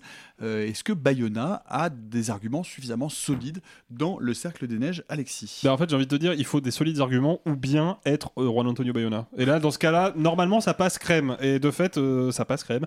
Non, je, trouve que c'est un film splendide. Vraiment, je trouve que c'est un très très très beau film de cinéma. Attention, euh, trigger warning. C'est pas parce que c'est un très beau film de cinéma que c'est facile à regarder. Loin s'en faut, c'est quand même vraiment hardcore comme film, euh, et la mise en scène y est pour beaucoup. Bon, je suis désolé, je commence l'année sur, euh, sur une vieille habitude. Évidemment, on va parler de Spielberg, parce que je pense que, évidemment, A Monster Calls, Tiens, mis à part, hein, mais je pense que c'est peut-être le film de Bayona le plus euh, ouvertement Spielbergien. Je pense même qu'il est par instant plus Spielbergien encore que Jurassic World 2. C'est dire à quel point il est Spielbergien. Euh, parce qu'en fait, il faut comprendre que la mise en scène de Bayona s'inscrit vraiment, et c'est presque du maniérisme par instant, dans la même optique que celle de Spielberg, à savoir le récit emporte la mise en scène. La mise en scène est toujours raccordée au récit. On va faire des plans, non pas parce qu'ils sont jolis ou parce qu'on a envie de les faire, on fait des plans parce qu'à cet instant-là précis, vu ce qui se passe dans l'histoire, on peut pas faire un autre plan que celui-là. Et tout le film est construit sur ce principe. Par exemple, le crash d'avion, on est sur quand même une séquence extrêmement brutale. La mise en scène est de fait assez brutale, assez hachée. Néanmoins, ça n'empêche pas Juan Antonio Bayona de faire des vrais plans de cinéma, de faire des travelling, de faire des raccords dans l'axe, de faire, par exemple, un plan qui m'a vraiment traumatisé, un gros plan sur une, une jambe qui se fait Ouais, plier dans le mauvais sens ouais. par un, voilà, qui est ça. typiquement le genre de, de petites, euh, de petits instants de, de violence hyper fugaces et hyper euh, saisissants qu'on a vu des dizaines de fois dans le cinéma de Spielberg. Moi, pour moi, cette séquence-là m'a rappelé euh, le- le- la scène de l'attentat dans Munich. C'est vraiment le- la même chose en fait. C'est-à-dire que d'un seul coup, dans une situation qui était posée comme une situation un peu calme, assez, euh, assez tranquille, assez banale, d'un seul coup la violence surgit et elle surgit tout de suite avec les potards à fond et on est saisi d'emblée et on se demande comment le film va faire derrière pour matcher avec l'intensité de cette séquence-là. Et en fait, ce qui est passionnant, je trouve, avec Le Cercle des Neiges, c'est que c'est un film qui choisit de nous raconter ce, ce fait divers-là sous un angle qui échappe un tout petit peu à la simple chronique de faits divers. On va pas juste nous dire, bon, voilà, ils sont arrivés là, euh, étape numéro 1, bon, ensuite ils ont faim, étape numéro 2, bon, bah, ils ont rien à manger, donc ils vont manger leur mort littéralement, étape numéro 3. Non, c'est un film qui nous raconte comment l'espace de deux mois et demi, donc 71 jours, euh, je crois, ouais, euh, fait. précisément, comment un petit groupe d'êtres humains issus de notre civilisation moderne et développée va être ramené à l'état préhistorique. Mais littéralement, c'est-à-dire que c'est une, petite société au milieu de nulle part Il n'y a pas de ville, il n'y a pas d'infrastructure, il n'y a pas d'économie, il n'y a rien. Le seul enjeu, la seule règle qui doit être maintenue, c'est celle de la survie. Tout ce qu'on peut faire pour survivre, il faut le faire. Et toute la mise en scène s'inscrit dans cette démarche-là, en fait. Le film passe son temps à nous rappeler à quel point il y a de la neige partout, à quel point il y a des reliefs montagneux partout, à quel point cet avion est au milieu de nulle part. Et, tout ça, ça passe par des plans larges, par des mouvements de caméra qui isolent les personnages, par des jeux de montage, des champs contre champs où dans le champ on a de la montagne, dans le contre-champ on a de la montagne. Ça a l'air bête dit comme ça, mais quand c'est étalé à l'échelle d'un film, ça devient anxiogène, ça devient hyper brutal. Et pour moi, en fait, je l'ai vraiment vécu comme un mélodrame catastrophe et, un film d'une intensité émotionnelle assez dingue. Et si vraiment on s'arrête, on n'a pas le temps de le faire ici, hein, mais s'il fallait s'arrêter sur le, simplement le découpage technique du film, il y a des idées de plans, de mise en scène qui sont vraiment spectaculaires et, d'une maîtrise extraordinaire. Et je pensais, honnêtement, je pensais pas que le film serait aussi bon. J'attendais évidemment le nouveau Bayona. Je pensais pas qu'il serait aussi maîtrisé que celui-là, quoi. Oui, c'est- un film, c'est un film remarquable. C'est intéressant parce que je suis pas tout à fait d'accord avec toi sur une chose, c'est que moi je ne trouve pas que ce soit un film si brutal et si difficile que ça. C'est-à-dire que euh, moi, euh, vous m'aviez prévenu hein, en me disant euh, tu vas voir, waouh, ça, dépote. Et je trouve que le film fait. ah, alors, on peut dire déjà que l'accident aérien est ce qu'on a vu de plus dingue, l'accident aérien le, le filmé de plus dingue depuis des années. Ah, et je c'est pense que c'est- Sans incroyable. Je, je pense que le, le- le dernier qui m'est marqué à ce point-là, c'est il y a très longtemps, c'était celui de Lost, qui était fou parce qu'on n'avait jamais vu ça. Et pas Vraiment. le territoire des loups. Je vais le citer six fois, hein, le Ah film. ouais hein, mais- Ah, Il y a des trucs dingues dans le territoire des loups. Mais, je sais pas si tu l'as alors, vu, mais, mais- c'est mais je lis- hein. je- je- Mais il est très elliptique le crash dans le territoire. Ah, parce que là, on, est, Oui. là, là, on le vit de l'intérieur. oui, là, Là, on non, le là. vit de l'intérieur, à tout, du début à la fin. Euh, et on est vraiment à l'intérieur, on est complètement immergé. Et effectivement, c'est du cinéma. Enfin, c'est, euh, la, la scène est absolument Et spectaculaire. encore, vous l'avez pas vu Et sur moi, grand écran. Alors moi, je l'ai vu sur demi grand écran parce que j'ai un gros Moi, projecteur, mais, euh, mais ouais, au cinéma, ça doit, ça doit envoyer. C'est quelque Euh, chose. Mais je, je- je ne trouve pas que je ne trouve pas que le film soit à ce point-là dur. C'est-à-dire que justement, moi, ce que je trouve particulièrement, c'est que malgré l'extrême dureté et l'extrême, euh, euh, l- enfin l'extrême anxi- anxiogénicité du film, Oh, euh, parce qu'on est en permanence, effectivement, comme tu le dis, tout le temps perdu et que on ne va pas vous révéler ce qui se passe, mais au, au moment où la situation se stabilise, il arrive d'autres choses et ils leur tombent sur la gueule et ils n'en peuvent plus et ils sont obligés et ils essaient de résister et ils luttent avec leur humanité, etc. Mais la caméra, le cinéma nous épargne, comme d'ailleurs cette société, puisque le, le- le titre espagnol c'est la Sociedad de las Nieves, comme cette société des hommes, français, hein. voilà, comme cette société qui se met en place, et c'est ça qu'elle nous raconte, c'est que malgré tout, et malgré l'horreur de l'isolement, malgré l'horreur de ce qu'ils ont été contraints de faire, et que certains ont fait plus facilement que d'autres, ce qui nous est montré, eh bien, ce groupe d'individus constitue et, consti- et ne cesse de constituer une société. Et moi, je trouve que précisément la caméra fait exactement la même chose, c'est-à-dire que la caméra nous épargne, comme certains des survivants décident d'épargner le pire, l'insupportable, ce qui l'insurmontable, ce qui devrait être absolument odieux à regarder. Et tout est toujours évoqué de manière élusive. Et l'horreur l'horreur c'est ce que eux subissent et c'est euh, leur, leur dilemme moral. Et moi c'est ça que je trouve absolument magnifique parce qu'effectivement il y a des idées de cinéma tout le temps. Le film fait 2h35 ressenti 1h15 enfin non mais vraiment enfin je veux dire c'est c'est- c'est- c'est c'est brillant et c'est d'autant plus brillant que c'est donc la cinquième adaptation euh, de, cette, euh, de ce fait divers euh, des survivants et, euh, et, et que moi je redécouvre alors que euh, j'avais vu euh, le film de 73 euh, et que je connaissais cette histoire à peu près sur le bout des doigts, mais il n'y a pas un seul moment où je m'ennuie, il n'y a pas un seul moment où je trouve ça poussif, et même je me pose la question quand passe une heure et demie de film, je me dis mais comment est-ce qu'il en est là une heure et demie, comment est-ce qu'il va tenir sa dernière heure, parce que là il s'est Ouais. tout passé. Et comment il la tient? Eh ben, il la tient de manière spectaculaire, parce que précisément, son point de vue, c'est de filmer cette société, c'est de filmer l'homme qui est, qui, est, qui est contraint, qui est vraiment poussé dans ses pires retranchements, et qui continue malgré tout, à travers d'ailleurs ce choix de héros qui est un choix particulier, Ouais. de choisir cette personne-là comme personnage pivot. On ne peut pas le dire si vous ne connaissez pas l'histoire, mais le choix du personnage pivot est particulier, il est signifiant à Bah, plein d'égards. Euh, et ben, et ben parce que c'est c'est lui qui va peut-être le plus incarner justement euh, cette volonté de, de- de conserver de l'humanité malgré l'horreur de ce qui est en train de se produire. Et les plans sont magnifiques par ailleurs, c'est magnifique. Enfin, je veux dire, c'est sublime quoi. Arthur. Euh, alors, moi, je souscris absolument à tout ce que vous dites, mais, mais c'est un film qui m'a permis de mettre le doigt sur quelque chose que j'arrivais pas vraiment à, clarifier autour de moi. Mais juste avant de, avant d'expliquer mon propos, il y a un truc très précis hein, qui explique euh, le propos que vient de dire Alexis et, et, euh, Nico. C'est que lui, euh, Bayona, en interview, il le dit dès le début, c'est une histoire qui est très célèbre en Amérique latine et en Espagne. C'est une histoire que moi je connaissais comme une espèce de, de légende urbaine. C'est un truc que j'avais entendu en vacances une fois quand j'étais adolescent de euh, Eh, tu connais l'histoire de cette équipe de rugby qui a dû se bouffer entre eux parce qu'ils étaient bloqués à 4000 mètres d'altitude? Pour moi, c'était un peu resté à ce niveau-là. Je ne savais même pas s'il y avait des gens qui avaient survécu ou pas. Ce que euh, Bayona raconte en interview, c'est qu'il y a donc eu des bouquins pleins. C'est un des plus grands faits divers de l'histoire d'Amérique latine de ces dernières années, euh, enfin de ces dernières décennies. Mais les précédents films se concentraient sur le récit des survivants et Bayona le dit en interview et c'est pas vraiment un spoil, c'est pour ça que je me permets de le dire. Euh, lui, ce qu'il voulait, c'était aussi raconter le destin et la vie des gens qui n'ont pas survécu. Le film est de 93, pardon, je me disais 73 Ouais, ouais. parce qu'il y a, Oui, il y a Malkovich, j'étais. Non, non, parce que l'événement date de 72, donc ça été Oui, un oui, peu, c'est ça, euh, oui, c'est- de 93, pardon. Donc, en partant de ce principe-là, forcément, il y apporte beaucoup plus d'humanité, il essaye de rapporter beaucoup plus de choses que l'on n'avait pas vues jusque-là, et en fait, il apporte quelque chose de très noble, surtout pour nous, Européens, enfin nous, en tout cas, francophones, qui ne connaissons pas bien l'histoire, c'est qu'en fait, on ne sait pas du tout ce qui va se passer. Et c'est pour ça que là, euh, quand, au bout d'une heure et demie de film, tu te dis, ok, mais là, où est-ce que le film va? Eh bien, je suis dans le même état, je ne sais pas. Je vais pas euh, redire ce que vous venez de dire. Effectivement, le film est euh, incroyable de mise en scène. C'est un film qui est extrêmement prenant. Moi, j'ai trouvé ça assez étouffant, angoissant. Il y a plein de moments où, effectivement, les avalanches, c'est quand même difficile à vivre. Mais c'est un film qui a pointé du doigt un vrai problème que j'ai. Euh, Le il cannibalisme. il- bah oui, forcément, en fait. Non, c'est-à-dire qu'il y a une vraie scission entre le Arthur critique et le Arthur spectateur. D'un point de vue critique, je trouve que le film est incroyable. Je le trouve remarquable, vraiment. Je trouve que, Alexis en a mieux parlé que moi, je trouve vraiment qu'il est fascinant à regarder, à analyser, à re-regarder des scènes. Moi, je, je- je l'ai vu sur grand écran, je j'ai pas encore l'occasion de le revoir sur Netflix. J'ai hâte de pouvoir revoir bah, rien que la scène du crash, en fait. Mm. Mais le moi spectateur, j'ai mis du temps à cerner ça. hein. N'aime pas les films dont l'enjeu est la survie par un instant de torture qui dure 1h30, 2h. Il y a un truc qui, moi, humainement, me bloque. C'est-à-dire que c'est trop dur pour moi. C'est trop intense pour moi et, c'est terrible parce que je sais que c'est pas le cas, mais je le perçois comme quelque chose de euh, peut-être un peu trop pathos ou peut-être un petit peu trop tiens, euh, prends-toi la dureté de la vie dans la tronche et, maintenant mange ton caca et mange tes morts et, et, c'est quelque chose que je, moi, Arthur, spectateur, n'arrive pas à regarder. Et j'ai un, un vrai. Mais parce que je me suis posé la question. J'ai vu le film il y a quelques mois, euh, parce que le film était à la Mostra, etc. Blablabla.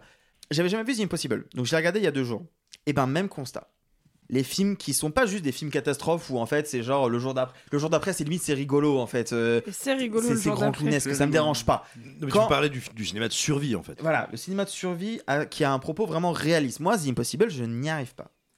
C'est- C'est c'est- c'est purement personnel, mais il y a ce, ce truc de, à un moment, ce qu'on me raconte est trop dur, ce qu'on me montre est trop difficile.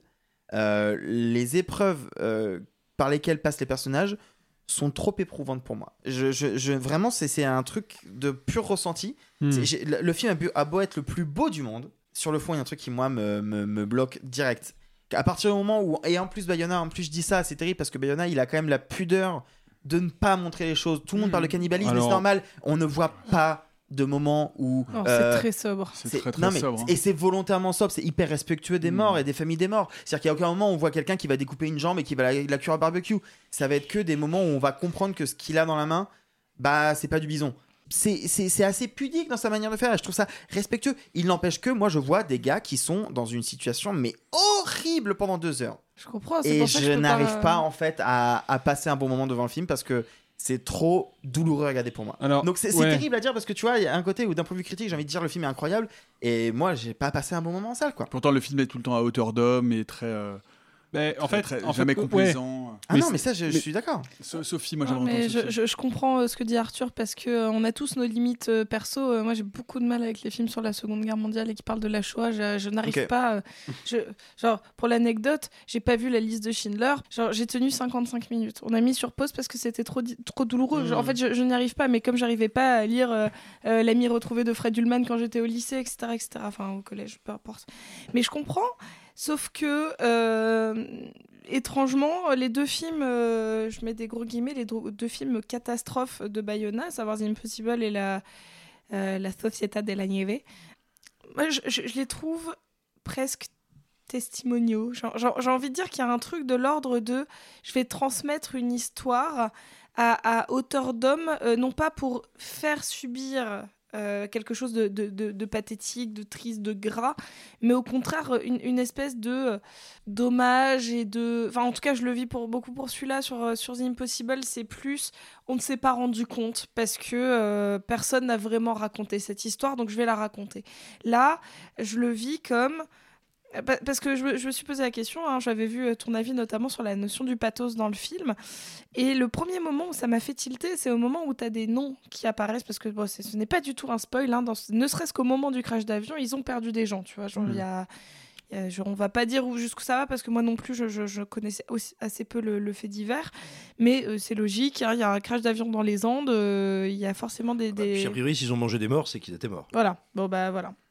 Bref, et il y a les noms des personnes, les vrais noms des personnes qui apparaissent dans une police relativement sobre, sur le côté de l'écran, euh, rien de rien- et ça s'efface. Et on s'est posé la question avec Alexis, on s'est dit mais est-ce que c'était nécessaire ces noms qui apparaissent? Est-ce que c'est pas un petit peu bah, justement un peu est-ce que ça vient pas un peu trop euh, titiller l'émotion? Et en même temps, je trouve que c'est une bonne manière de les faire vivre encore d'une- certaine manière et surtout c'est pas comme le quand tu veux provoquer de l'émotion dans un film comme ça tu fais un plan sur la personne qui meurt un flashback de la musique triste et tu reviens dans le présent Oui, oui. et là, en fait, il y a ce truc de. Il, il le fait une ou deux fois euh, de, de manière très, euh, très choisie. Et je trouve qu'en fait, il dit. Ce... En fait, il aussi, voilà, si je dois mettre. Ce que je trouve formidable dans ce film-là, c'est qu'il aussi sur ce paradoxe qui est ce fait divers-là, qui est est-ce que c'est une tragédie ou est-ce que c'est un miracle? Et ça, c'est un putain de sujet de cinéma. Parce que comment des personnes peuvent-elles survivre à la fois à la tragédie, euh, je veux dire matérielle, euh, genre euh, survivre dans la neige après un crash d'avion avec des blessés, sans nourriture, et comment survie possible après tous ces événements. Et, et- et le mot miracle, hein, le- le- la notion de religion de toute manière a toujours été présente dans le cinéma de Bayona. Il y, en a dans tout le cinéma, euh, notamment dans le cinéma d'horreur euh, hispanique dont il Mm. fait partie, parce qu'on va rappeler qu'il vient du cinéma d'horreur, Bayona avec l'orphelinat. Et donc, euh, moi, j'y vois une espèce de synthèse de ces tiraillements entre est-ce que c'est un élément divin qui montre qu'il y a quelque chose de positif à tirer de chaque situation parce qu'il y a une espèce de prédestination à la survie ou est-ce que c'est la plus grande catastrophe de tous les temps que ces personnes aient survécu? Enfin, et, vécu ça plutôt qu'aient survécu que ces personnes aient dû endurer ça. Et pour moi c'est là que le film step up par rapport à The Impossible. C'est là que le film il step up même dans la filmo de Bayona à certains aspects parce que il vient poser une question philosophique tout en gardant le pur film euh, de divertissement, de, de, de catastrophe. euh, de- j'ai envie de dire qu'il y a une espèce de sentiment d'intrigue parce qu'on est dans un, dans un survival. On, on se demande tout le temps comment vont évoluer ces personnages-là. Oui, et puis peut-être ce que- ce qu'il faut dire euh, pour les personnes qui nous écoutent, moi je n'ai pas vu le film, donc je vais pas du tout donner mon avis, mais je- j'ai lu quelques Pour une articles. ok. Euh, j'ai lu quelques articles euh, dessus et je, donc je crois savoir notamment qu'il est assez fidèle au déroulé des faits. Et pour ceux qui se disent, Ah là, je vais voir un truc doloriste avec des gens coincés dans une carlingue dans la neige, non, non, il leur arrive plein de trucs, ils vont entreprendre plein de choses. Il va même y avoir, si j'ose dire, des retournements, des retournements euh, qui vont être très très éprouvants. Et, euh, et le film est, je veux dire, est très riche, quoi. Ouais, mais, mais, mais en fait, je, je comprends ce que tu dis, Sophie, et c'est encore une fois, c'est c'est un- sans doute une impasse critique, mais moi, vraiment, il y a un moment où la troisième avalanche, je suis là, genre. pff, Genre, on est obligé de leur imposer ça en plus de tout ce qu'ils sont en train de subir. Et en fait, je, je ne peux pas ne Seulement pas le leur vivre calami comme était ça, là. tu vois. Ouais, mais en fait, Ouais, là, c'est ça. là où, là où je trouve ton, ton, ton point de vue intéressant, c'est que il y a, j'ai l'impression que dans ton ressenti, il y a l'idée que tu peux pas enlever le fait que c'est un tournage et qu'il y a un réalisateur derrière et qu'il y a quelqu'un qui orchestre ce truc-là. J'ai l'impression que c'est ça qui se Ah traduit oui, dans parce ton que je sais qu'en plus, il a vraiment tourné dans des conditions réelles, Alors, à la non, mais- montagne, et tout ça. Moi, je me suis un peu renseigné sur le, sur le tournage. Il est vrai que le tournage était particulièrement ardu parce qu'ils ont tourné en conditions réelles. Il y a eu euh, un peu de fond vert à par endroit. Et il y a eu aussi euh, des, des constructions de décors, des pans de montagne euh, qui, ont été, qui ont été construits pour faire des fonds de plans, parce qu'en fait, ils n'ont pas tourné dans la Cordillère des Andes, en tout cas pas tout. Ils ont aussi tourné sur une station de ski en Espagne. Mais ils ont tourné quand même, oui, sur des plateaux à 2000, 3000, 3500 mètres pour certains. Et surtout, ils ont essayé au, ma- au maximum de tourner en- en- dans l'ordre chronologique des Ouais. faits. Et les acteurs et actrices du film ont arrêté de manger pour matcher avec leur personnage. Alors évidemment encadré par un nutritionniste, mais il y a eu toute une phase du tournage où les acteurs se nourrissaient plus ou à peine pour être dans, le, dans la peau du personnage. Donc on est vraiment sur un tournage euh, hardcore. Après, moi j'ai envie de te dire sur la question du pathos, je peux tout à fait admettre qu'on puisse ressentir le film comme beaucoup trop pathos. Moi d'ailleurs, c'est pas le, trop le cas avec celui-ci, à quelques détails près. The Impossible, il y a deux trois moments où je me dis bon là c'est too much. Naomi Watts qui sort de l'eau au ralenti, Ouais. ah, too much. Mais Dans ce, dans ce fait divers précis, et en vrai ça marche aussi pour euh, The Impossible, si t'es pas pathos, tu perds face au réel. Parce que si tu prends le fait divers tel qu'il est, c'est pathos partout en fait. Et c'est ça aussi le truc, c'est que le pathos, c'est pas forcément négatif. Et ça, je le dis surtout pour les gens qui nous écoutent. On a souvent tendance à dire, oh, ce film-là, quand même, euh, c'est pathos. Euh, le registre pathétique qui vient de pathos est un registre euh, dramatique euh, tout à fait euh, normal et utilisé avec grand talent par beaucoup de gens. Il y a des gens qui l'utilisent un petit peu pour nous tirer les larmes. Et ça, c'est un problème. C'est pas le cas de Bayona, parce qu'encore une fois, cette histoire-là, si tu l'abordes pas sous cet angle, eh ben, tu passes à côté en fait. Tu peux pas mettre le spectateur face à ces personnages et tu peux pas créer un lien entre les deux parce que ce sont des gens qui ont passé 71 jours dans la neige, dont les trois quarts de leur séjour à se nourrir avec leurs proches décédés. Donc tu peux pas ne pas être pathos. Et c'est là où est l'intelligence de Bayona, c'est qu'il choisit des films, des sujets où il peut se permettre d'être pathos parce qu'il aime ça, mais où ça sera justifié et où donc ce sera avec une certaine justesse. Même Voilà. dans quelques minutes après minuit, hein, parce que dans quelques minutes bah oui, après euh, minuit, ah bah on, est, on est- on est full pathos. Mais moi, mais moi, moi là où je suis d'accord avec Alexis et là où je trouve que ça fonctionne et euh, la preuve, physique que ça fonctionne sur moi, c'est qu'à la fin, moi, je pleure. hein. Je veux dire, Ah bah vraiment, oui. moi, je- à la fin, je suis en larmes. Mais vraiment, genre, je suis bouleversé quand, euh, quand on vient les récupérer. Je suis bouleversé alors Eh que ben, je sais, pas moi. alors que Ah je ouais. sais que ça va se terminer comme ça. Je sais qu'on va les récupérer. Bah, néanmoins, parce que précisément, on est en lien et qu'on est encore une fois toujours à hauteur humaine et qu'on a été tellement proche de ces gens-là, tu te dis, mais en fait, enfin, il y, a- il y a quelque chose qu'en fait, il y a un lien empathique tellement puissant qui se crée. Tu te dis, mais en fait, c'est- enfin, c'est- c'est c'est terrible, enfin, c'est fou, c'est terrible, c'est beau, c'est euh, c'est c'est Mmh, Enfin, intéressant. moi, je suis bouleversé. À la fin, je suis à la fin du film, je suis bouleversé. Alors que moi, pas du tout, pour le coup, parce que c'est trop, trop de sentiments, trop d'émotions. Le Cercle des Neiges de Juan Antonio Bayona avec notamment Enzo Vig... enfin, c'est difficile à dire. Avec Enzo Vogrinsic, euh, Mathias Recalt et Agustin Pardella. Euh, et vous, est-ce que vous êtes plutôt manger vos amis morts à la montagne ou euh, non, juste une fondue, en fait, ça va, c'est cool Voilà, il y en a... Pardon, je l'avais. C'était très bien, c'était parfait, c'était très bien. Alors très bien. Euh, Il y en a un peu plus, est-ce qu'on vous laisse Euh, Sophie, tu veux nous parler euh, d'une série que j'ai vue en partie aussi, que je suis en train de terminer. Oui, en fait, euh, je voulais parler de la série Gen V, qui est euh, une, une side story à la, à la série euh, The Boys, euh, dont, que tout le monde connaît, je pense maintenant, une série Amazon Prime, qui est euh, ultra cool, adaptée euh, d'une d'un- BD, D'un du- comics. de Garcenis et Steve Dillon. Exactement, et qui ont euh, un peu chapeauté d'ailleurs les deux, euh, les deux séries, que ce soit The Boys ou Gen Mm. V. Au début, quand je lance Gen V, je suis un tout petit peu sceptique, et je, je sais qu'Alexis a eu le même ressenti que moi, Ouais.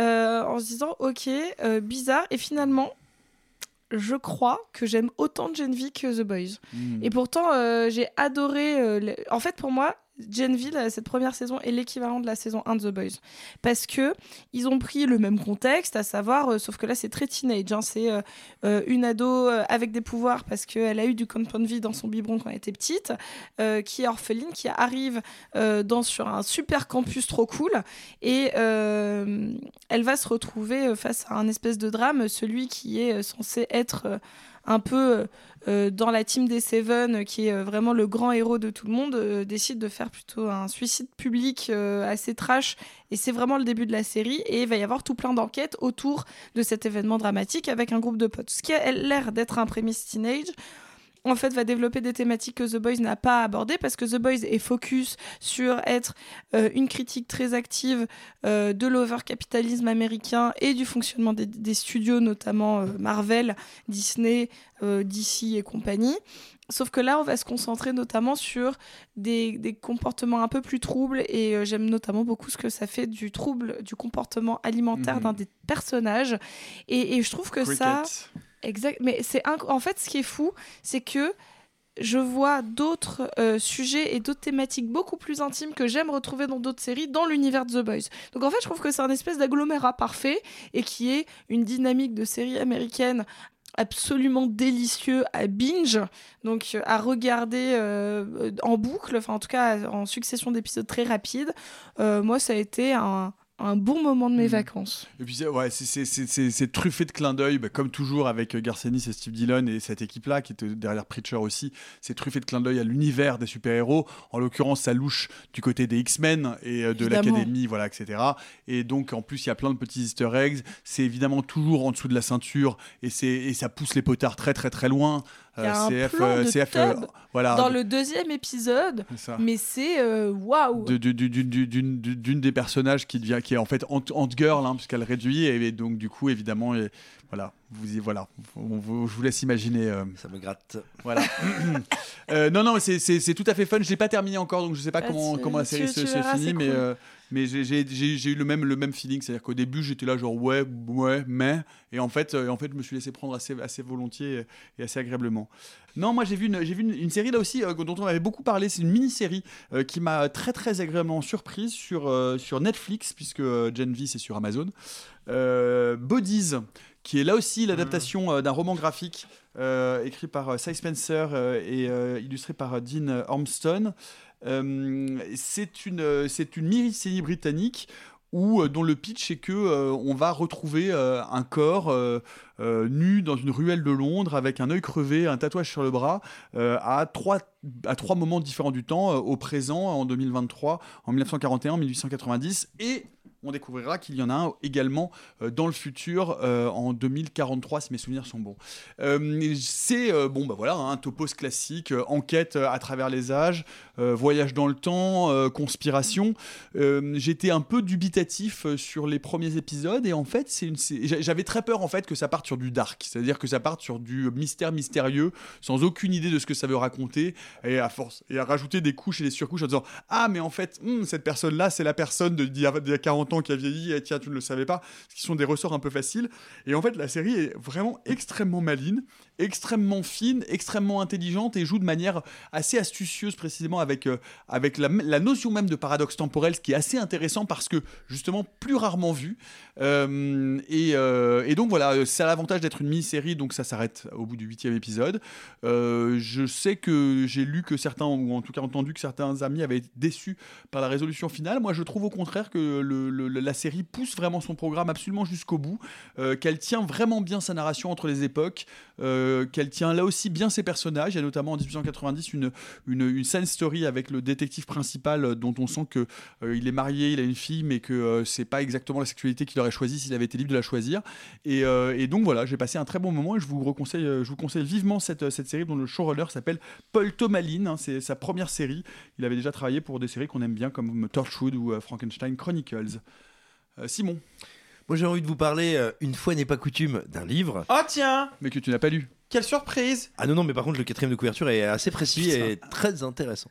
Euh, ça s'intitule Le Festin des loups, c'est écrit par David Alliot. C'est un livre d'histoire, comme j'en lis pas mal en ce moment, mais qui a pour lui d'être euh, extrêmement ludique, euh, voire assez drôle et vraiment passionnant, et puis de, de faire écho à, à la belle période que nous vivons. Le Festin des loups, qu'est-ce que c'est? C'est une douzaine de portraits de collaborationnistes. Alors, pas les grands patrons de la collaboration, je veux dire pas Pétain, pas Pierre Laval, plutôt Pas les... Pascal Pro ah pardon excuse-moi.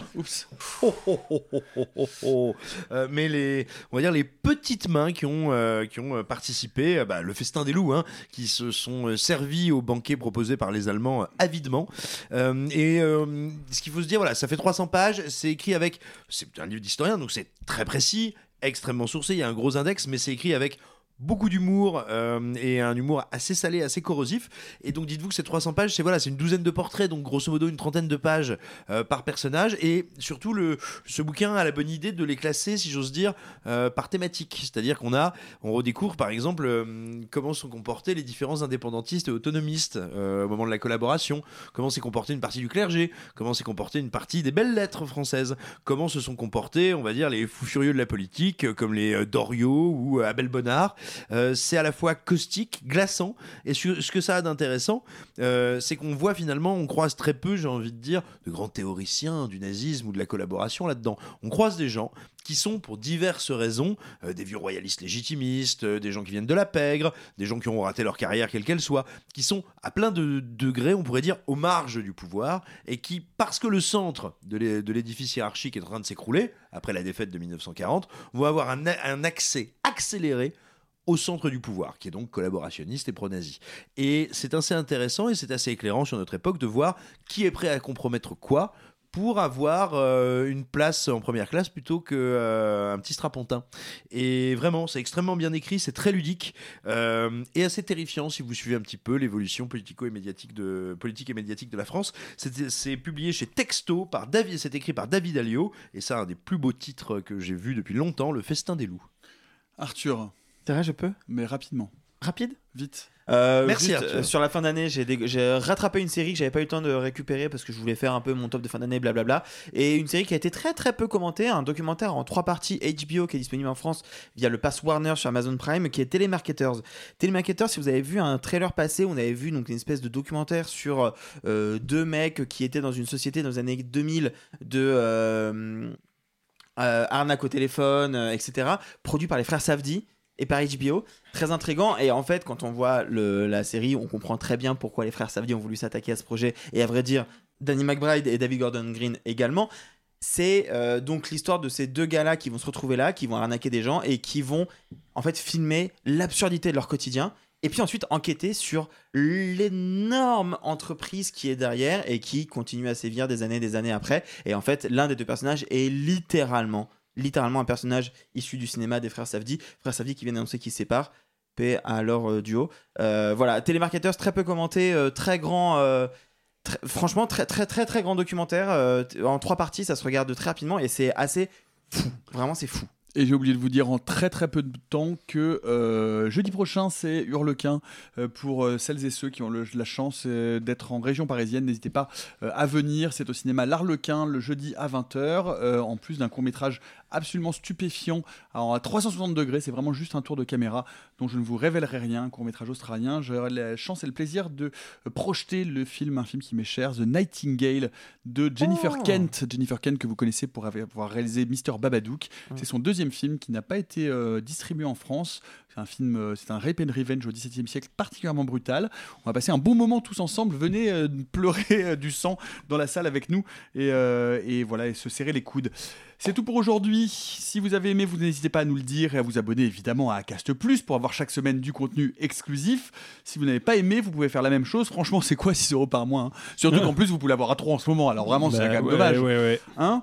Euh, on se retrouve mardi prochain pour parler d'un président de la République mort assassiné, mais on ne sait pas par qui, mais en fait on sait par qui, mais en fait on ne sait pas par qui.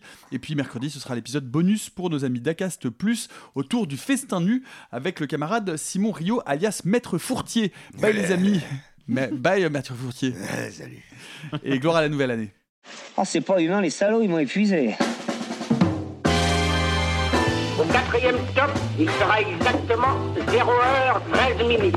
Oh la vache Moi je vais être en retard au lycée Oh, bah dis donc, t'es bien pressé, toi, ce soir. Ceux qui sont encore vivants, profitez-en pour le rester, allez-vous-en Arrivederci. E buon viaggio. Messieurs, il n'est de bonne société qui ne se quitte.